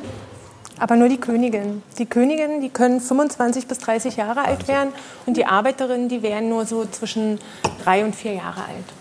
Das finde ich Wahnsinn. Ja, 25, oder denkt man irgendwie an große Tiere, ne? wie auch immer. Die, Ja. die Natur ist eine Klassengesellschaft, muss man leider Ja. festhalten. Ja. Ja, die Ameisen sind eine Klassengesellschaft, nicht? Ja, auf alle Fälle. Da kommen wir nämlich auch zum nächsten Thema, so ein Ameisenhaufen. Der hat ja, also es sieht für uns ja aus wie alle Wuseln durcheinander. Das ist natürlich nicht so. Das weiß man auch, wenn man sich ein bisschen mit Ameisen schon mal irgendwie beschäftigt hat oder welche beobachtet hat. Da gibt es ein System. Wie ist so ein Ameisenhaufen organisiert? Ich frage jetzt mal, weil Herr de Maizière auch in der, äh, in der Runde sitzt. Äh, gibt es dort so etwas wie eine Politikerkaste, die das Sagen hat? Gibt es einen Präsidenten? Gibt es die Königin, die Untertanen hat, die das durchsetzen, was sie bestimmt? Wie ist das organisiert? Na, auf alle Fälle, egal wie das ist, wird wohl eine Frau das Sagen haben, weil im Ameisennetz gibt es nur Frauen. Das ist schon eine erstmal- gute Nachricht. Genau. Jawohl. Und wo bleiben die Männer? Was ist da los? Die Männer sind, also, sie müssen jetzt ganz stark sein. Die, A- also die Männer bei den Ameisen, die gibt es nur zum Hochzeitsflug. Es gibt einen Hochzeitsflug, die junge Königin fliegt aus und dann gibt es den Hochzeitsflug. Die junge, Königin wird begattet für ihr ganzes Leben, für 25 Jahre, trägt sie dann ein Spermienreservoir in ihrem Körper und danach äh, sterben die Männchen. Das heißt, die haben keine drei Jahre, Nein. Lebens, sondern nur ein paar Tage? Ein paar Wochen, wenn sie Paar noch Wochen. durchhalten. Ah, okay. Und die, Entschuldigung. Und im Nest sind dann nur Arbeiterinnen. Das sind alles weibliche Tiere. Das ist eine komplette feministische Haufen. Genau. Frauengesellschaft. Aber gibt es ja. nicht auch so Botschafterinnen und so, also die so gehen und gucken, was so genau. los ist? Genau, also äh, ähm, da gibt es unterschiedliche Kasten, nennt sich das, und Unterkasten. Also die Ameisen haben sozusagen unterschiedliche Berufe. Es gibt die Innendiensterin und die Außendiensterin. Es gibt die, die sich um die Brut kümmern und die Soldatinnen und die Futterholerinnen. Das gibt es alles. Und gibt es da freie Berufswahl oder ist es so, wie äh, wir gerade gehört haben, wie es in der DDR war, dass man quasi vorbestimmt einen Beruf ergreifen muss? Das weiß man nicht genau, wie das passiert, also dass die einzelnen äh, Kasten festgelegt werden. Ähm, man geht davon aus, dass das äh, genetisch also fest, also nicht wirklich festgelegt ist, aber dass das durch bestimmte äußere Reize passiert, wie das dann, also wie die Kasten eingeteilt werden. Erlauben also wie, Sie einen wie ein Tier Zwischenruf zur, von Mario Nein, nein, Adolf? Ich, meine, Ja. ich, ich, ich, weiß es nur ein bisschen von Termiten, aber da gibt es ja, äh, die, die sind nur Polizisten, die anderen sind nur Soldaten, Genau. die anderen sind nur Arbeiter. Richtig, so ist das. Und die anderen die sind nur die Männer, die kurzlebig sind. Ja, genau. Was aber nicht so schlimm ist, weil amüsiert Männer, sich. ja, wir Männer haben ja eigentlich nicht so eine Geschlechtersolidarität. Also ich fühle mich jetzt gar nicht traurig, wenn ich das höre. Nein, die fühlen sich nicht solidarisch mit den männlichen Ameisen dieser Nein, Welt. das wollte ich immer schon mal öffentlich sagen. Ich glaube, dass das bei Frauen viel stärker ja, ich fühle ausgeprägt mich ist. so, ich freue mich über diesen feministischen Haufen. Tatsächlich. Gut. Ich freue mich echt. Was glaubst du, wie sieht gerade die Garderobe oben aus in der Nee, ich glaube, der pennt. Ich glaube, die Zunge hängt raus und der pennt. Ja, Oh, doch. Der ist perfekt. total entspannt. Also, weil wir fliegen ja auch und so. Der ist immer mit mir unterwegs. Der kennt das, seitdem er acht Wochen alt ist. Und darum, der ist total entspannt. Der weiß, wenn das Bett da ist und ich gehe raus, dann ist Schlafen angesagt. Ja, perfekt. Wie intelligent ist dein Hund? Was würdest du sagen? Das ist nicht so der Schlauste unbedingt, würde ich sagen. Gemein darüber Aber gut, der so, sieht halt ne? so, der sieht so doof aus, weil dem hängt die Zunge halt immer raus. Und ich liebe das, ne, dass der so ein bisschen total dämlich aussieht. Das liebe ich halt so an Bulldoggen irgendwie auch. Ähm, ja, ob die jetzt die Schlausten sind, würdest du auch nicht sagen Aber das wahrscheinlich, ist ne? wirklich so spannend, weil wenn ich mir einen Feind machen will, auch im Unterricht, wenn ein Kunde kommt, die Leute sagen, alle, die zu mir kommen, sagen, so einen Intelligenten hatten wir noch nie. Und ich denke manchmal, alles klar, da müssen die anderen kurz vor Amöbe gewesen sein, weil der kann gar nichts. Aber du kannst es natürlich nicht aussprechen, weil dann ist sofort Konfrontation. Wir sprechen jetzt ja charmant darüber, aber wenn ich in der Unterrichtsstunde wirklich jemand sage, ganz ehrlich, wenn der in neun Jahren Sitz kann, wäre das schon echt viel. Das Ich musste nur gerade lachen, weil ich habe zwei Freunde, die haben Pudel und die haben sich Brüder geholt und dachten, das ist total gut. Also ähnlich wie unsere Mutter, die immer gesagt hat, das war total geil, dass ihr eineige Zwillinge seid, weil ihr habt euch den ganzen Tag selbst beschäftigt. Das war eigentlich total entspannt für mich. ähm, haben die gedacht, geil, wir holen uns zwei Pudel. Das ist eine Katastrophe. Du gehst in das Haus rein und die sagen, wo es lang geht. Die beißen allen Leuten erstmal in die Hand. Dann, ja dann, und dann sagen die immer, nee, das ist normal, das ist nur die Begrüßung und so weiter. Aber alle haben natürlich mega Schiss vor denen und die sind ja auch echt groß. Ich meine, das sind ja echt große Hunde. Und dann fetzen die sich untereinander sofort und beißen sich halt richtig krass. Also darum dachte ich gerade beim Pudel so, oh. Judith, dir ist schon bewusst, dass wir schon seit 13 Jahren ein Team sind? Ja, das ist schon lange, aber noch viel länger bist du ja dabei. Und zwar schon seit, lass mich überlegen, mehr als 30 Jahre. 34 Jahre bist du jetzt hier Moderator. Ich gebe, ich gebe es zu. Ja, schon lange, ne? Kannst du dich noch an deine erste Sendung erinnern? Natürlich. Und daran, wie aufgeregt ich war. Noch doller als jetzt? Es äh, noch doller als jetzt, obwohl ich auch jetzt immer noch sehr ja, aber wir aufgeregt bin. tauschen Und uns du ja auch. immer aus, dass Ja, wir eigentlich den Notausgang nehmen wollen, Ja. immer, weil wir so Lampenfieber haben. Einmal machen wir das auch. Früher ähm, war ja viel mehr Tumult ne, bei 3 nach 9. Ja. Vermisst du das manchmal ein bisschen? Ja, auch das, was danach stattfand. Die Sendung war ja live von 22 bis 24 Uhr und dann hat man mit den Gästen zusammengesessen, manchmal noch bis 3 Uhr oder 4 Uhr morgens, manchmal hat man auch durchgemacht. Und da hat man richtig all das erfahren, was man eigentlich in der Talkshow wissen wollte. Gab es da, gab's da so ganz besondere Szenen, an die du dich erinnerst? Ich glaube, dass ein Schauspieler mich mal verprügeln wollte. Oh. Der wurde dann festgehalten von mehreren Menschen. Okay, es kann auch zu viel Tumult geben, Ja, glaube ich. ja. ne? Mhm. Aber wir hatten tolle Gäste hier. Und tolle Kollegen und Kolleginnen, zum Beispiel Marianne Koch, Wolfgang Menge, Amelie Fried, tolle Menschen. Juliane Bartel. Ja. Und äh, meistens haben sich Moderatoren und Moderatorinnen und die Gäste gut vertragen, meistens, aber äh, manchmal auch nicht. Wir wollten, meine Damen und Herren, draußen und äh, auch hier eine relativ normale, wenn auch kontroverse Sendung machen. Ich musste eben, ich habe ein bisschen geschluckt, als äh, bei der Vorstellung Krawall und Laune zusammenkamen in Sachen Hooligans, weil Sie vielleicht, hier drin ist im Moment absolute Ruhe eingekehrt, was verwundert. Denn vor dieser Tür, diesem gläsernen Haus, in dem wir sitzen, wurden schon Steine geschmissen und es wird geklopft, denn draußen sind viele Menschen, die nicht verstehen können, warum wir Franz Schönhuber eingeladen haben, denen es überhaupt nicht in den Sinn passt, dass dies so ist und die dagegen protestieren. Wir werden mit den Leuten draußen reden. Ich möchte klar einen Vorwurf an Ihren Sender machen. Wenn Sie jemanden einladen, haben Sie für die Sicherheit zu sorgen. Und die Steine, die mich treffen sollten, hätten möglicherweise hier die Damen treffen können. Ich halte das für Fahrlässigkeit und das ist unverzeihbar. Wir nehmen das mal so hin, Herr Schönhuber. Ich muss schon sagen, dass ich eigentlich gedacht hatte, dass wir Sie sozusagen hintenrum zunächst mal reinkriegen könnten. Und dann hatten wir den Leuten zugesagt, mit Ihnen auch darüber zu reden, denn Protest ist ja erlaubt. Im Moment sieht es so aus, dass die Polizei eingegriffen hat und äh, abgeriegelt hat. Deshalb ist es ja auch nicht mehr laut. Und wir können eigentlich ver Bitte? Tauschen unter Polizeischutz ist ein ungewöhnlicher Vor Vorgang. Und ich muss sagen, es tut mir auch weh zu sagen, dass wir mit sozusagen uns von der Polizei schützen lassen müssen. Denn jetzt die, die durchkommen, das sind die, die dann vielleicht wirklich einen Stein hier reinschmeißen. Also wir gehen ich jetzt raus wir hätten auch ganz gerne mal eine Erklärung, wie der Stand draußen ist, weil ich äh, verstehe Ihre Angst. Für uns ist es auch, auch. etwas komisch. Wir Ja. hören Sie ab und zu krachen. Ich hätte also sehr Rausgehen. gerne jemand von der Redaktion, Der- der, mir eine kleine Erläuterung Der etwas gibt. höhere Chef des Hauses sagt gerade, äh, rausgehen. Gut. Also, gehe ich jetzt raus. Nee, Sie Nee, nicht. Sie sondern nicht. Juliane Ich gehe auch nicht raus. Um Himmels Willen, ich gehe. Bleiben Sie doch gerade mit hier, weil die werden mit jetzt wird Vielleicht kann inzwischen Herr Sie ruhig den ich ungern verlasse, ihr mal erklären, wie das bei ihm mit der Angst ist. Mein Einsatz ist freiwillig. Ja, ich, ich denke, wir haben es Ihnen versprochen, also müssen wir auch rausgehen.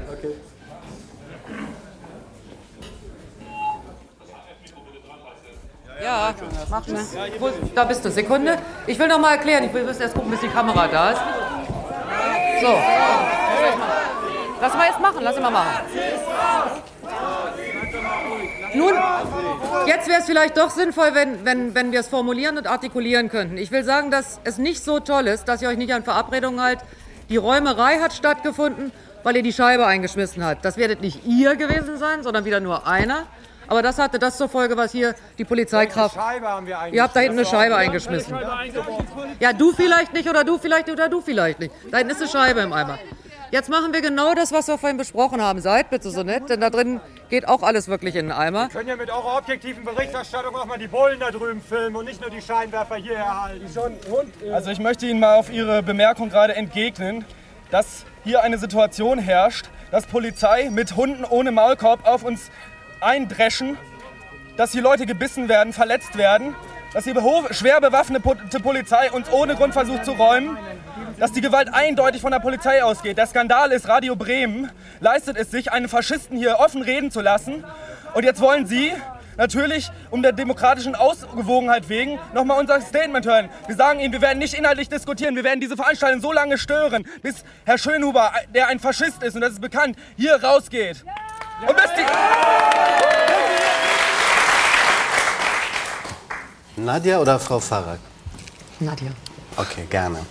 Also, wir haben uns verständigt auf, ein, äh, auf eine Regel. Wir reden über alles heute Abend. Genau. Nur nicht über einen bedeutenden Musikproduzenten aus Tötensen bei Hamburg. So ist. Einverstanden? Einverstanden. Jetzt müssen wir aber noch äh, äh, Folgendes machen. Wenn jemand trotzdem darüber reden möchte, dann kommt der von oben ein ganz schwerer Verweis. Also eine richtige volle Dröhnung. Äh, Ja, wen meinst hab du? Meinst du, meinst hab du diesen, wie heißt er noch? Dieter Bohlen? Wie bitte?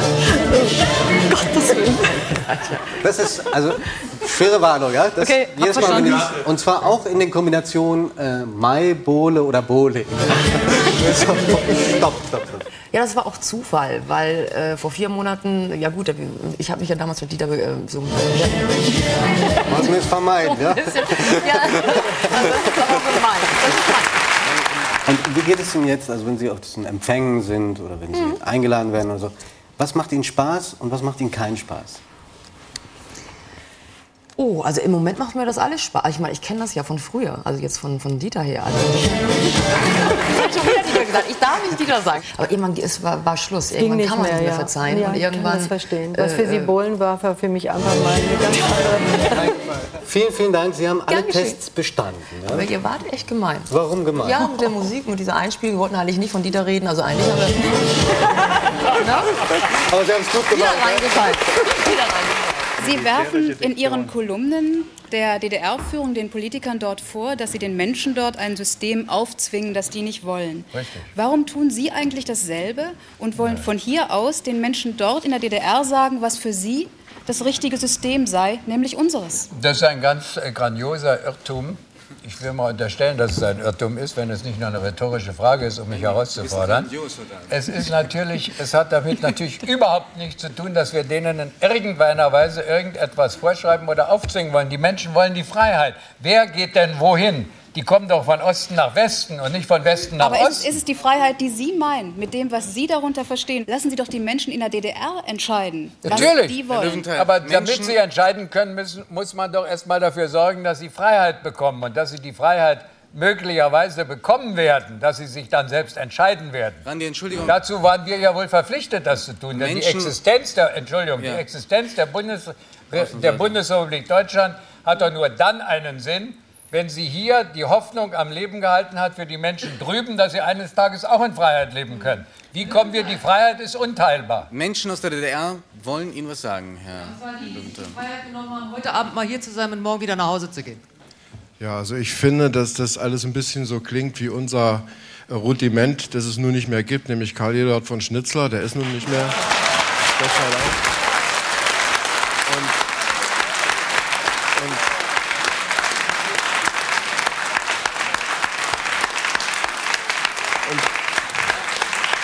Danke, danke. Es ist eigentlich kein Beifall wert. Ist also eigentlich kein Beifall wert. Äh, Und dann würde ich Herrn Löwenthal gern mal fragen, äh, wie, wie, er das, äh, wie, wie er das einschätzt, dass auf den ganzen Demonstrationen von Suhl bis nach Rostock und von Dresden bis Berlin und überhaupt nicht einmal ein Schild, nicht einmal ein Wort laut geworden ist nach Wiedervereinigung. Das Aber würde mich mal wirklich Freiheit- interessieren. Aber entschuldigen Sie, nach Freiheit und die Menschen haben zum Beispiel in Leipzig das Deutschlandlied gesungen. Sie haben es in der Prager Botschaft gesungen, als Herr Genscher ihnen mitteilte, dass sie, dass sie äh, in die Freiheit kommen können. Und das ist ja identisch. Freie Wahlen sind der erste Schritt. Freie Wahlen sind der erste Schritt und daraus wird sich alles andere ergeben. Aber Selbstbestimmung ist doch identisch. Ich glaube Entschuldigen Sie, aber, ich das ist- gehe mal davon aus, weil ich ja nun wirklich mit, mit Hunderten, um nicht zu sagen mit Tausenden von Bürgern, die von drüben gekommen sind, in den letzten 20 Jahren gesprochen habe, dass sie unter Freiheit dasselbe verstehen wie wir. Das heißt, in einem freien, demokratischen Staat selbstbestimmt wählen wollen. Wenn morgen freie Wahlen in der DDR sind, dann bekommen die, die dort äh, das Regime heute halten und von dem System und dem Regime leben, maximal 15 Prozent. Die anderen wollen die Freiheit. Wir schreiben ihnen nicht vor, in welcher Form. Über die Wiedervereinigung werden alle Deutschen eines Tages abzustimmen haben. Der gut, Schubi Sie- ist noch nicht zufrieden. Sie, ent, nicht äh. Sie, Sie sagen, dass der Sozialismus ein Ende ist. Ich finde, der reale Sozialismus, der hat abgelangt. Das ist richtig. Aber es gibt immer noch einen Weg und es gibt viele kluge Leute. Es gibt das neue Forum. Es gibt auch sehr viele Genossen in der SED, mit denen wir jahrelang verkehren, die unsere Freunde sind. Und ich glaube, dass wenn alle diese klugen Leute jetzt eine Möglichkeit bekommen, und das ist durchaus denkbar, dass eine breite Schicht eine Möglichkeit kommt, äh, bekommt, gibt es einen deutschen Weg in diesem anderen Deutschland, der vielleicht interessant ist und auch ein Weg ist, der nicht unbedingt mit dem einhergeht, was Sie da wollen. Ich muss Ich muss mir mal eine Frage stellen. Warte ein bisschen, das ist doch interessant. Ich frage Sie auch an die Redaktion. Gut, wie ist die Entmannung vor sich gegangen? Darf ich mal eine Frage stellen? Ja, gleich, verdammt noch einmal. Jetzt, Den Zuhälter haben wir schon den ganzen Tag gehört. jetzt habe ich einmal eine Frage gestellt, jetzt kommt die Antwort, dann kommt der Herr Diskussionsredner dran. Alles klar. Ist notiert, bitte. Warum war der so wichtig, der siebte Geburtstag? Weil äh, als ich ein Kind war, ich habe immer geträumt äh, von Chunchi. Äh, Karl May war nicht bekannt in Frankreich, aber mein Vater, der ein Lehrer war und äh, der spricht fantastisch Deutsch, nicht wie ich, er hat Karl May entdeckt in Deutschland. Und dann, er hat mir immer als Kind die ähm, Geschichte von Winnetou, seine Schwester, Old Shatterhand und die Apachen erzählt. Und äh, ich habe bekommen ein Indianerkostüm für meinen siebten Geburtstag. Aber ich Chunchi gespielt mit meinem Bruder Alain, mit einer Cousin, Cousin, den- denen ich war verliebt. Und wir haben diese Szene am Strand gespielt. Und könnte ich Es war schicksalshaft sozusagen, dass Sie ich dieses Angebot bekommen haben. dass 16 Ja. Jahre später ich werde in Chunchi sein mit Winnetou äh, als Pierre Brice Mhm. und äh, Lex Barker als Old Shatterhand. Und die Erfahrungen, die sind sehr wichtig für mich. Die Menschen, mit denen Sie gearbeitet Die haben. Menschen, ich habe, ich habe das... Ähm, Wer waren die beeindruckendsten Kollegen, die Sie hatten? Mit äh, Paul Newman habe ich wunderbaren Film gemacht. Mit äh, Kurt Jürgens, wir haben drei Monate mit meinem Mann als Regisseur gedreht, eine Fernsehserie. äh, mit Peter Van Eyck, Thomas Fritsch. Sie haben Und, auch äh, ähm, Hans-Jürgen Wusso kennengelernt und er hat Ja. Ihnen etwas beigebracht, was auch ganz wichtig für ich Ihr habe, Leben war. ich habe Sergio Meri mit äh, Ja. Klaus-Jürgen Wussow gedreht. was erinnern Sie, wenn Sie an ihn denken? Oh, er hat, er hat mich gebracht zum, er hat mich äh, die deutsche Sprache, ähm, ich mag die deutsche Sprache, äh, grâce à lui, comment vous dites ça? Danke, Klaus. Danke, Gustav. Und die Dichter. Was hat er gemacht? er, hat, er hat eine Kassette äh, mit Dichter. Und er hat mir gesagt, du musst, äh, wenn du, du willst, äh, nochmal äh, wieder in Deutschland ähm, arbeiten, du musst besser Deutsch sprechen.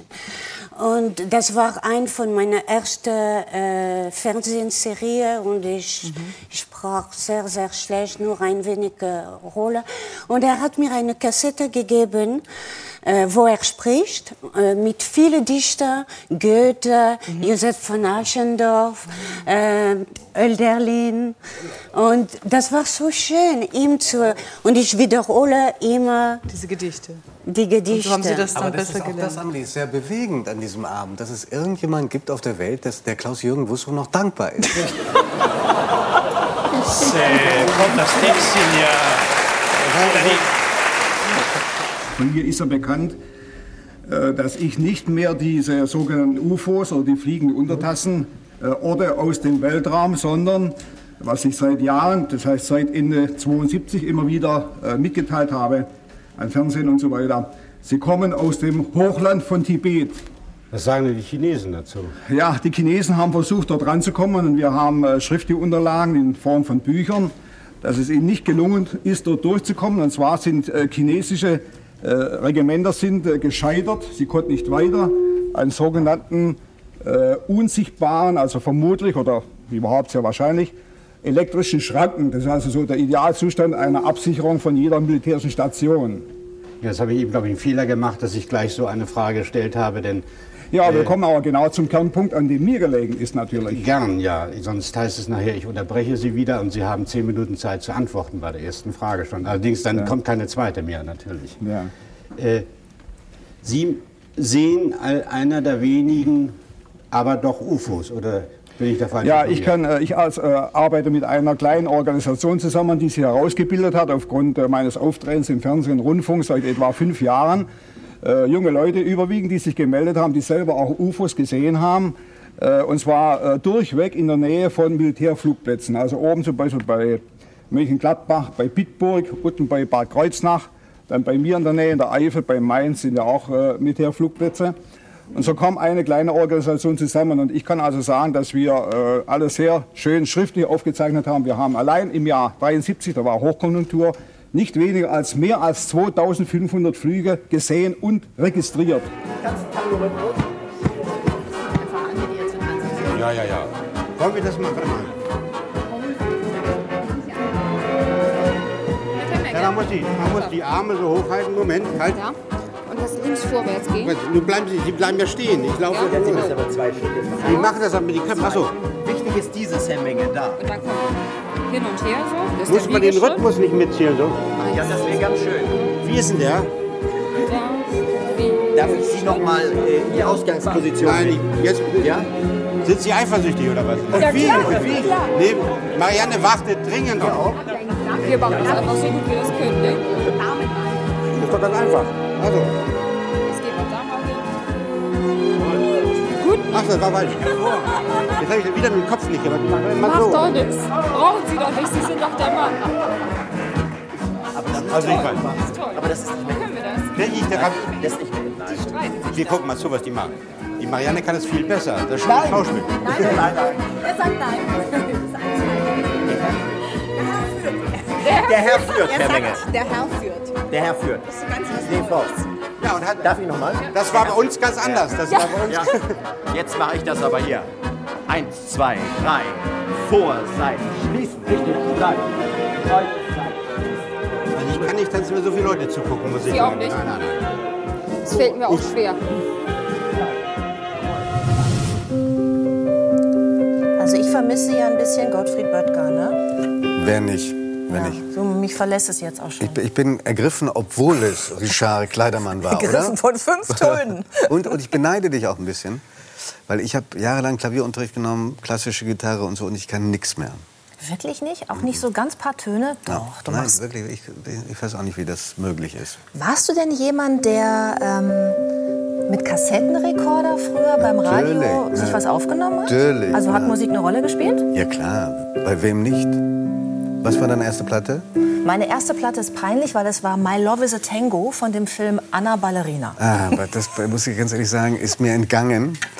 Meine erste Platte war ein ziemlich grüner Song von Adriano Celentano. Das ist ja richtig cool. Ja, 1966 oder 67. Mhm. Würdest du denn gerne auch mal einen deiner musikalischen Helden hier in der Sendung sehen, der noch nicht da war? Wir hatten ja schon. Aber der, der heutigen meinst du? Ja, ja, der heutige. Der heutige. Ähm, Maneskin. noch leben am Maneskin. besten. Maneskin, die Jungs und die, die Frau von Maneskin. Das ist ja auch, die, die machen ja, die, also die, die verkaufen ja die Hallen aus ohne Ende gerade. Ohne Ende. Ich war in Berlin. Meinst du, wir kriegen die hier in die Sendung? Äh, wir fragen mal unsere Redaktion, die schafft doch eigentlich alles. Das wäre doch schön. Und in der Zwischenzeit äh, gucken wir einfach mal zurück auf die musikalischen Highlights. Und ich war eine Fußnote bei 3 nach 9, eine Fußnote der Musikgeschichte. Stell dir vor. Das gucken wir uns erst recht an. Ich kann mich sehr gut daran erinnern. Ich glaube, du warst bei einer hannoverschen Tageszeitung Hannoverschen Neuen Presse, und warst stimmt? ein junger, äh, aufstrebender junger Redakteur, der sich mit einem jungen, aufstrebenden Rockmusiker zu einem Interview getroffen hat. Ich weiß noch genau, wo es war. Äh, es war, glaube ich, ein Café. Und wir haben zusammengesessen, hatten ein sehr nettes Gespräch, tolles Interview. Und dann sind wir so ein bisschen, ist jeder so in eine andere Richtung gegangen und seinen eigenen Weg verfolgt. Aber das ist lange her, aber ich kann mich sehr gut daran erinnern. Ach, komm. und freue mich besonders, dass ich heute bei euch sein kann hier. Wir freuen uns auch. Und äh, stell dir vor, wir, es gab eine Begegnung schon davor, an die du dich hundertprozentig nicht erinnern kannst. Ich aber umso mehr in allen Details, weil da war ich noch Schüler und hatte die für mich damals unfassbar schwere Aufgabe, als Mitglied des Stadtschülerrats von Hannover ein Konzert zu organisieren mit euch als Hauptband. Wow. Ich war also in meinem Vor-Vor-Vorleben mal Konzertveranstalter. Wirklich? Und Politiker. Naja, Stadtschülerrat. Also wir haben, er, war, er war ziemlich, äh, in Hannover war er ziemlich eindeutig politisch eingefärbt, das stimmt schon. Und, ähm, und das war für mich unglaublich Scorpion. Für mich wart ihr damals natürlich schon eine, eine Weltband. Mm, Ihr selber, glaube ich, noch nicht ganz so weit. Weißt du, was ist damals der Eintrittspreis, wie, wie hoch der war? 10 D-Mark? Nein, 7 Mark D-Mark. Okay. Und es, gab, es kamen 600 Zuschauer. Ich weiß das deswegen so genau, weil wir Blut und Wasser geschwitzt haben. Darunter wären wir nämlich ins Minus gekommen mit den, mit den Zahlen. Und dieses Detail war für mich besonders, da war ich 16, 17, ja, war für mich besonders beeindruckend. Ich hörte einen Roadie sagen, der, hatte, der sollte irgendwas für euch besorgen und fand das nicht. Und dann sagte Klaus, jetzt hör auf, wenn wir mal eine Weltband sind, dann kriegt er das auch. also so ist es Ich kann mich gut erinnern, in der Zeit, äh, heute arbeiten ja viele Bands mit Pyrotechnik und so weiter und lassen es richtig krachen. Und ich schätze mal, das ist so un- ungefähr in der Zeit äh, Konzert in der Niedersachsenhalle in Hannover. Nee, das heißt, waren damals. 76 oder 77. Ja, das, das gewesen. passt, das kommt hin. Und wir hatten einen Techniker mit dabei. Äh, ja, eigentlich war er ein Fan. Und der kannte sich gut mit so pyrotechnischen Geschichten aus. Aber im Grunde war er jemand nur, der experimentiert hat, der einfach äh, Spaß gehabt hat und äh, so verschiedene Sachen gemacht hat. Unter anderem hat er in der Sachsenhalle so eine, so eine ganze Linie Schwarzpulver ausgelegt auf der Bühne. Und irgendwann machte das, wow, ging das richtig los. Ja? Und oben auf der Galerie, ich glaube, wir hatten alle unsere Freunde, unsere Eltern eingeladen, ganz stolze junge Band in Hannover, das Heimspiel.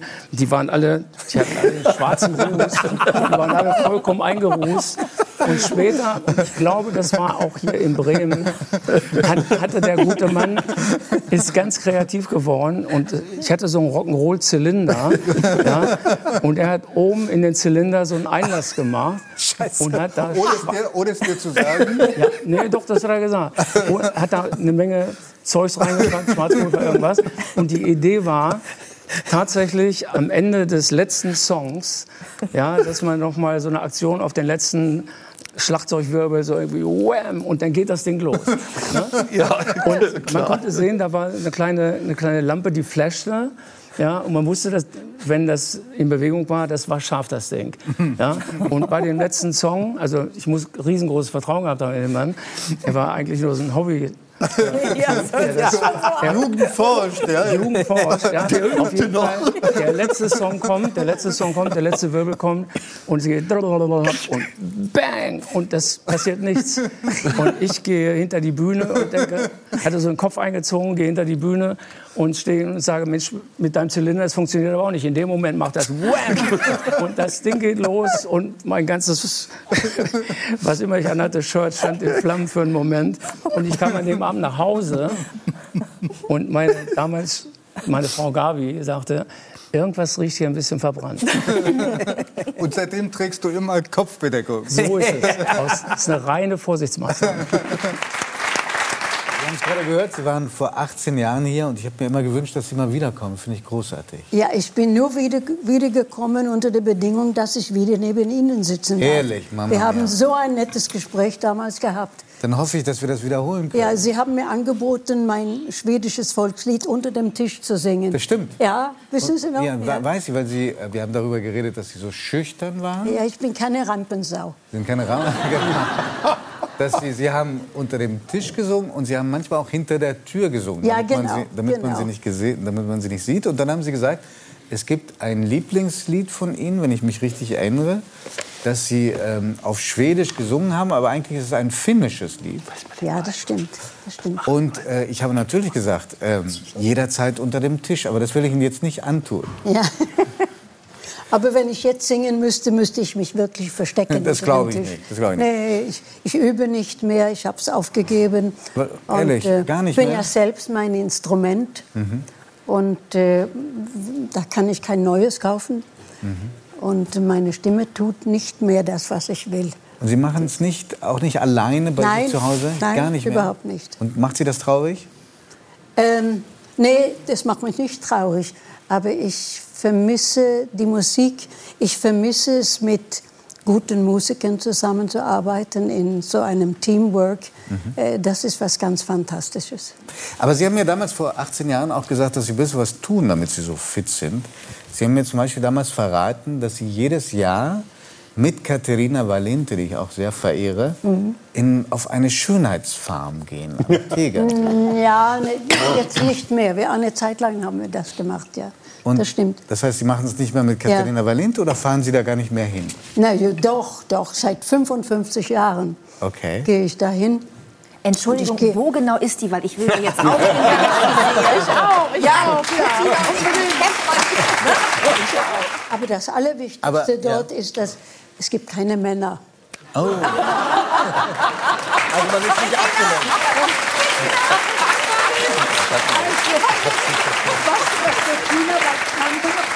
Zu Hause oder auf der Schönheitsfarm. Da kann man, muss man sich nicht schminken, da kann man rumlaufen, wie man will. Wie fängt denn Ihr Tag an? Ähm, ich mache immer ein bisschen Stretchübungen vor offenem. Fenster, egal wie kalt es ist. Mhm. Und äh, ein paar Yoga-Übungen im Stehen. Aber das nur zehn Minuten. Aber ich mache es jeden Morgen, sonst werde ich nicht wach. Und äh, was, was heben Sie da alles? Und was ziehen Sie? Beine, Arme? Oh nö, also ich drehe mich. Äh, Giovanni, bei so. Stretching zieht man nichts. Nein. Aber das ist ein Nein, man zieht die Ding, das eigenen- verstehst du nicht. Es geht um Gelenkigkeit. Man Ja, zieht sich selber in Gelenkigkeit, ja. Richtungen. Und mit den Armen Ja. und so ein bisschen. Ja. diese, diese Giovanni. ständigen Belehrungen. Ich finde das lustig, dass du auch mal was nicht weißt. Das ist einfach schön. Ja, ich hab's mit dem Stretchen habe ich nicht so, ja. Äh, Und über- vielleicht liegt das, Das ist mir wichtig. Das ist sehr wichtig. Ja. Deshalb komme ich morgens auch nicht so schnell in die Gänge. Ich kann Ihnen nachher zeigen. Wirklich?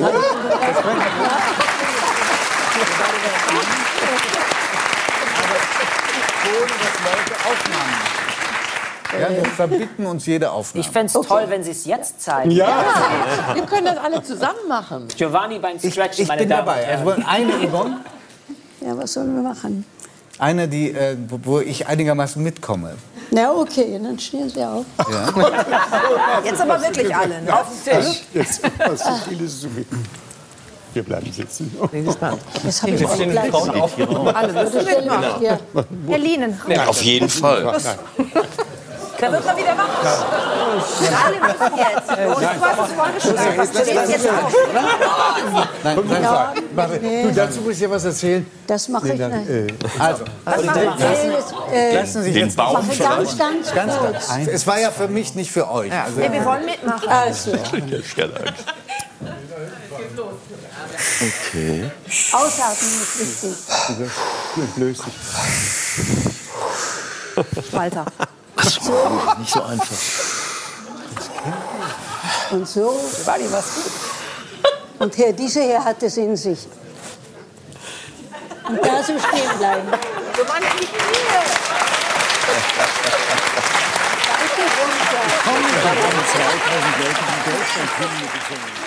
Bei dir habe ich den Eindruck, du hast von frühester Kindheit irgendwie gewusst, was eine Bühne ist und vor allen Dingen, was es heißt, eine Bühne zu bespielen. Ja, bei mir kam das wirklich vom Papa. Also meine Eltern, die haben sich kennengelernt in Hechingen und äh, das ist im Schwabenland, auf der Schwäbischen Alb fast schon, kann man sagen. Und ähm, die haben dann ganz normal, wie eben die Gastarbeiter angefangen haben, hier zu arbeiten. Dann aber irgendwann haben sie ihr Geld zusammengekratzt und eine eigene Pizzeria äh, eben sich dann äh, geleistet, gepachtet. Und, ähm, und ich durfte dann irgendwann, als ich dann etwas älter war, etwas älter ist gut, neun oder zehn vielleicht, durfte ich dann am, am, am Stammtisch sitzen, so am Abend noch. Und die, wir italienischen Kinder durften sowieso immer super lang wach bleiben. Abendessen gab es am Wochenende erst um zehn oder um elf.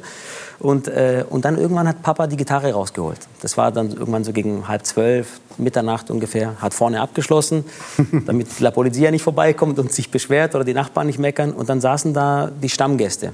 Mal sechs, mal acht, mal zehn Menschen. Und dann hat Papa angefangen, Gitarre zu spielen. Und ich konnte es nicht Und auch wirklich- zu singen? Auch zu und singen? auch zu singen. Was denn? Die Klassiker, die, die ähm, so, beliebt waren in der Zeit, äh, die Lieder von Celentano oder von Enrique Poveri, von Albano und Romina, eigentlich schon die Songs, die man so in der Pizzeria damals gehört hat, einfach gerne gehört hat, die wir mit rübergebracht haben aus Italien. Und was da passiert ist mit den Gästen, das habe ich nur so sehen können und ich habe so gemerkt, dass es mir was im Bauch macht mit mir. Ich konnte es nicht wirklich beschreiben, aber ich, ich wusste, dass ich das auch machen möchte. Also mit Papa ging es los und dann aber habe ich mir das selbst so beigebracht, ganz schnell. Habe mir ganz viele Videoclips angesehen und, und, und, und habe dann ständig Musik laufen lassen. Und dann als Teenager habe ich mir angefangen, CDs zu kaufen, die ersten CDs. Da gab es damals, äh, ähm, konntest du eine Maxi-CD kaufen, da waren einfach vier Songs drauf, das, das Original und dann noch eine Remix-Version und dann noch ein Instrumental. Ich habe Genau. immer die gesucht, die ein Instrumental haben. Weil damals konnte ich auch noch nicht selbst CDs brennen und so. Da habe ich mir einfach so zehn Stück gekauft, wo es Instrumentals gab. So, und dann habe ich die so als Programm für mich zusammengebaut. Und dann habe ich äh, alle wirklich penetriert. Ich war bei jedem Geburtstag, bei jeder Hochzeit, bei jedem Talentwettbewerb, bei jedem Stadtfest und, hab, und wollte, ich wollte auf die Bühne. Mir hat das so einen Spaß gemacht. Dieser Moment, dieses, bis heute noch ist es so, dieser Moment äh, vom ersten Applaus, finde ich so, ähm, ist, ist unglaublich schön. Und auch ähm, wenn du bei Events bist, bei Veranstaltungen, wo du nicht im Mittelpunkt stehst, wo du eben nicht, äh, wo nicht Tickets gekauft werden für deine Show, sondern wo eben ein Festival ist und da dieses, dieser Moment von, ich möchte unbedingt mit euch connecten, weil das, das ist, was ich liebe und ich möchte euch einen Teil davon abgeben. Mal sehen, ob es heute passiert. Das ist wunderschön. Ja, am Ende ist es, äh, was wir heute hier auch gehört haben schon. Äh, ich bin auch einem Ruf gefolgt. Also auch wenn es bei Armin Rohde ein Ruf war, den er am Anfang nicht so richtig benennen konnte. Und dann Die plötzlich Engel ging's- waren es, glaube ich, ne? Irgendwie was Paradiesisches kam. Das. Paradiesische. Das war was Paradiesisches. Ja. Das ging ja auch. Bei Rossmann war es die Drogerie, da wusste er schon sehr früh, das geht dahin. Und mich hat auch ganz früh das Klavier schon gerufen. Ich, ich merkte, das ist mein Instrument, das, das äh, hat so eine Macht, so eine, äh, kann all das musikalisch abbilden, ähm, von dem ich immer geträumt habe. Und das habe ich als kleiner Junge schon gemerkt. Mhm. Jetzt kann man ja Klavier so für sich spielen, man kann natürlich auch äh, in Orchestern spielen, äh, aber du hast das Instrument für dich auch als Soloinstrument entdeckt, füllst große Hallen und da hat Joe Cocker einen großen Anteil dran. Magst du uns die Geschichte erzählen? Ja, man, man muss das auch so sehen. Ich meine, das, ich bin ja auch reingewachsen in den Beruf. Als ich meinem Vater erstmals gesagt habe, dass ich äh, Pianist werden will, hat er gedacht, oh Gott, das ist die Entscheidung ins wirtschaftliche Chaos. Und äh, wie soll er jemals eine Familie ernähren? Und ähm, ich habe dann auch mich eher tatsächlich so gesehen als Begleiter von äh, Größen. Ich habe dann auch mit vielen Szenegrößen zusammengespielt. Mit Inga Rumpf habe ich eine tolle Zeit gehabt. Ja, Fats Domino, ich meine, da waren riesig, große Namen. Fats dabei. Domino mit Chuck Berry. Ähm, Ja, äh, Joe Chuck- Cocker. Ja, und Joe Cocker hat dann eigentlich, und das war das, war das Entscheidende, ähm, den habe ich, beziehungsweise er hat mich ja in der Kneipe entdeckt damals. Das war damals in Hamburg. Wir haben ja jeden Abend auf der Szene gespielt. Und ähm, er hatte einen Off-Day und wurde vom Concierge des Hotels anscheinend dahin geschickt, äh, wo immer Live-Musik ist. Und ich saß am Klavier, spielte. Und er hat mich da gehört. Und sein Vorprogramm war auch noch ausgefallen. Und dann sprach er mich an und sagte, Young man, I really liked your piano playing. Ähm, ob ich nicht nächsten Tag sein Vorprogramm bestreiten könnte. Und daraufhin habe ich erstmal habe ich gesagt, äh, äh, thank you very much, Mr. Cocker, I really appreciate it. Alles, was ich auf Englisch gesagt habe, habe ich gesagt, das, vom Glauben abgefallen. Und dann habe ich gesagt, aber wie stellen Sie sich das vor? Ähm, ich kann doch nicht da jetzt alleine am. Er sagte, vertrau mir, das was du da gerade gespielt hast, das ist genau das, was mein Publikum liebt. Und dann habe ich mich da hingesetzt, habe ich vor tausenden, ich meine, Joe Cocker, das war ein Weltstar. Ja, ja. Das heißt, ich bin sozusagen aus der Kreisklasse in die Champions League katapultiert worden mal eben und habe da gespielt vor tausenden von Leuten und das hat ihm auch noch so gut gefallen, dass er mich mitgenommen hat auf deutschlandweite Tour. Das heißt, ich war mal alleine als kleiner, noch in der Schulzeit. Muss ich dir vorstellen, ich, der, ich war in der Schule, ich musste nächsten Tag erstmal zu meinem Lehrer gehen Geil. und sagen, äh, Entschuldigung, äh, ich bin mal eben mit Joe Cocker auf Tour. Sie gelten als jemand, der immer unglaublich gestylt durch die Welt äh, geht. Und ich habe vorhin schon gestaunt, Sie tun nämlich etwas, was sich kaum noch jemand traut, ganz uneitel. Sie tragen weiße Socken. Ist das ein Unfall gewesen heute oder Ja. ist das immer? Ja. Ich saß im äh, Kleiderraum und denke, oh mein Gott. Sie haben nicht so genau hingeschaut. Nein, stimmt. Okay. Aber immerhin, Sie haben im Sortiment hier, ja? Ich habe ehrlich gedacht, das wäre so ein Frauending, dass man so gegenseitig guckt, was man anhat. Aber dass Männer das auch machen, ist mir jetzt neu. Joe. Du, du siehst Ja, Ein sieh Einwurf mal, wie er aussieht. Aber Ja, ist nämlich auch immer top gestylt. Ja, ne? genau. Also weiße Socken, äh, das, ähm, Ja, das ist verboten. Nicht? Nein, ja, ich weiß nicht, was verboten ist, aber jedenfalls ungewöhnlich. Ja, ja, total Wobei weiße. Socken mit offenen Schuhen noch Ich schlimmer entschuldige mich. Hat man irgendwo blaue Socken hier? Dann ziehe ich die an. ist. Also wenn irgendjemand von Ihnen ein paar Socken dabei haben sollte im Dunkel, könnten wir jetzt noch einen kleinen Austausch vornehmen. Wir machen das in der Sendung. Vielleicht erklärt sich ja jemand bereit, auf seine Socken zu verzichten. Auf die Bühne trage ich dunkelblaue Socken. Was haben Sie denn für Hosen? Jetzt? Jetzt, was ist denn das für eine Farbe? Dunkelblau. Okay, also weil ich mir diese Frage Ihnen Das an habe, ja, gebe ich Ihnen jetzt meine Socken. Also das geht Strafe muss sein, ja? ja. Also, Sie müssen sich keine Sorgen machen. Äh, Giovanni ist so ein Hypochonder. Ich bin sicher, dass er die Socken vorher mit irgendwelchen Sachen einsprüht. So, Ja, das ist so, jetzt, haben wir, jetzt, haben wir die ich Sendung, jetzt haben wir die Sendung gemeinsam auf Ja. das richtige Niveau geholt. Ja, aber tauschen wir jetzt? Also, kommt weiß jetzt? Ja, ja, aber Ist schon weiß. schon, oder? Der muss auch weiß anziehen. Jetzt Das ist aber schwer für dich, Kreise oder? so stehen. Da ist, links, da ist links, rechts drauf. Okay, okay, So. gut, dass Sie mir das sagen. Ja? Okay. Sag mal, Giovanni, das ist aber schwer für dich jetzt. Und oder? Heute du das Morgen, heute hast. Morgen erst angezogen. Sie, Sie, müssen, Sie müssen wissen, dass Giovanni Falsch. im Zug, wenn wir nach, Ham äh, nach Bremen fahren oder nach Hamburg zurück, dass er immer mit seinem Ellbogen an die ganzen Klinken geht, weil er so viel Angst hat vor irgendwelchen Bazillen. Deswegen finde ich jetzt echt interessant, dass du diese Socken anziehst. Judith, du siehst, für, für die Sendung mache ich alles.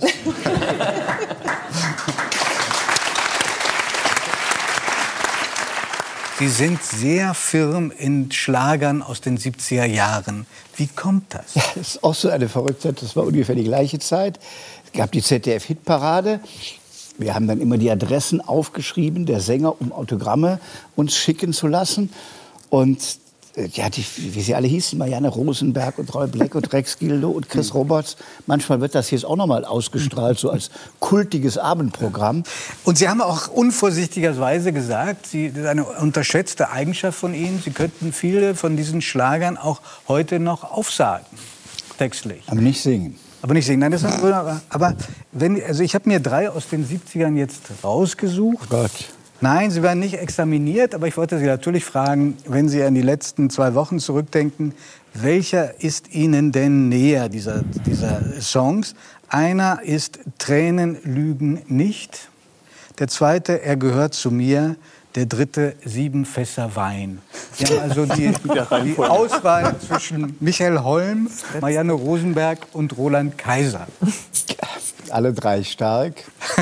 Tränen lügen nicht. Da, da, da, da. Dann geht das dann los.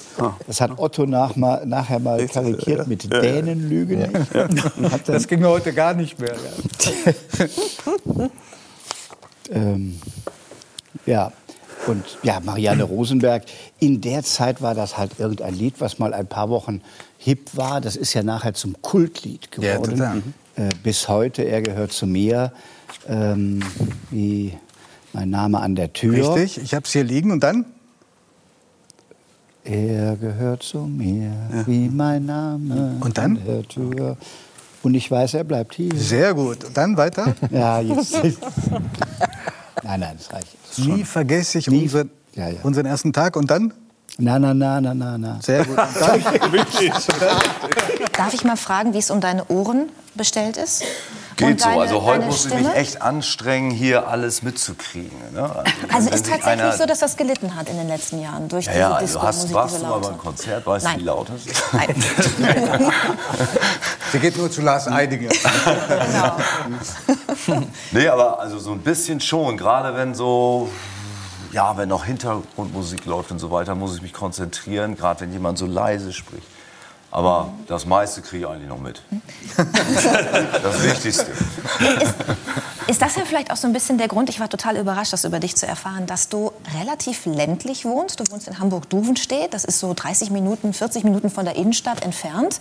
Relativ ländlich, also Ja, ja, viele Pferdeweiden und da ist es irgendwie auch ein bisschen beschaulicher und dann gibt es dann zwei Supermärkte und ein schönes Restaurant, in das man geht. Ja. Man könnte ja jetzt auch glauben, dass du irgendwie, keine Ahnung, in der Metropole lebst. Berlin oder vielleicht Ja gut, ich lebe ja in Hamburg, aber ähm, Aber so eben in bisschen am Rand. Ja, ja, ne? ja. Das hat nichts mit der Lautstärke zu tun. Das ist einfach, ich wohne ja schon 20 Jahre. Für mich ist das so ein Gegenpol zur sonstigen Hektik. Also ich bin ja echt viel unterwegs und äh, sonst ständig im Studio. Ich fahre ja auch jeden Tag in die Stadt rein und so. Aber wenn man dann nach Hause kommt, das ist wirklich so abschalten und ich gehe morgens gern laufen durch den Wald und muss mich nicht irgendwie groß zurechtmachen oder irgendwo hinfahren. Ich stehe auf, hau mir Wasser ins Gesicht, ziehe mir irgendwas an und renn einfach los. Man begegnet keinem, vielleicht kommt einem mal ein Wildschwein entgegen oder ein Hase. Ansonsten hat man da echt seine Ruhe und das genieße ich sehr.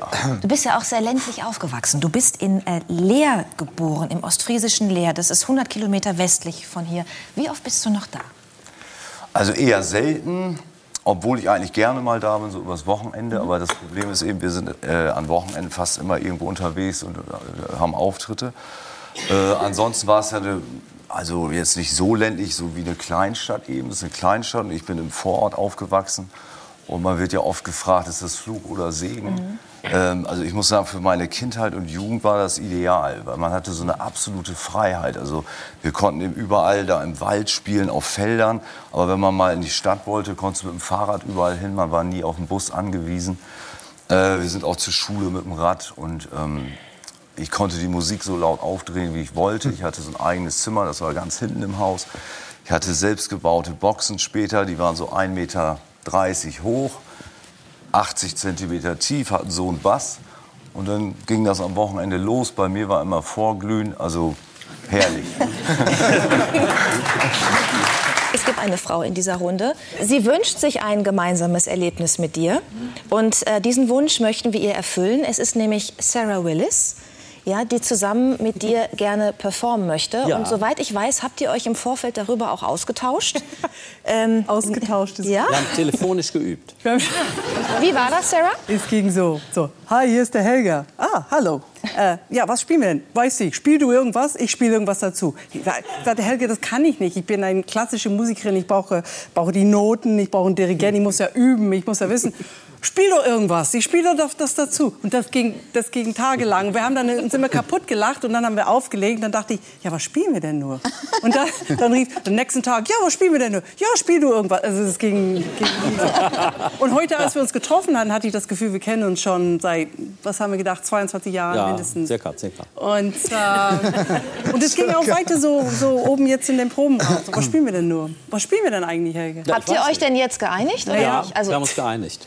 Können wir das hören? Also S. würdet ihr das... In, äh, in S. Wir spielen in S. Ja, also das ist für, für eine klassische Musikerin echt ein Abenteuer, weil was er kann, würde ich so gerne können. Der, kann, der sitzt sich hin, hört zu, spielt einfach jede. Tonart, improvisiert und ich tut. Also,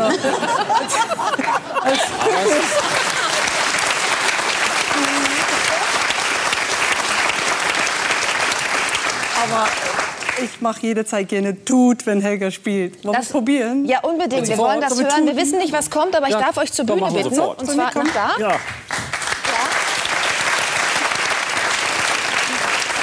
Wir hören jetzt Weltpremiere, so viel kann ich sagen. Sarah Willis von den Berliner Philharmonikern, Weltklasse-Hornistin, zusammen mit Helge Schneider, der gerade 60 Jahre alt geworden ist, mit einem äh, Stück auf der Bühne, das ich jetzt vielleicht Tut nennen würde. Also, bitteschön.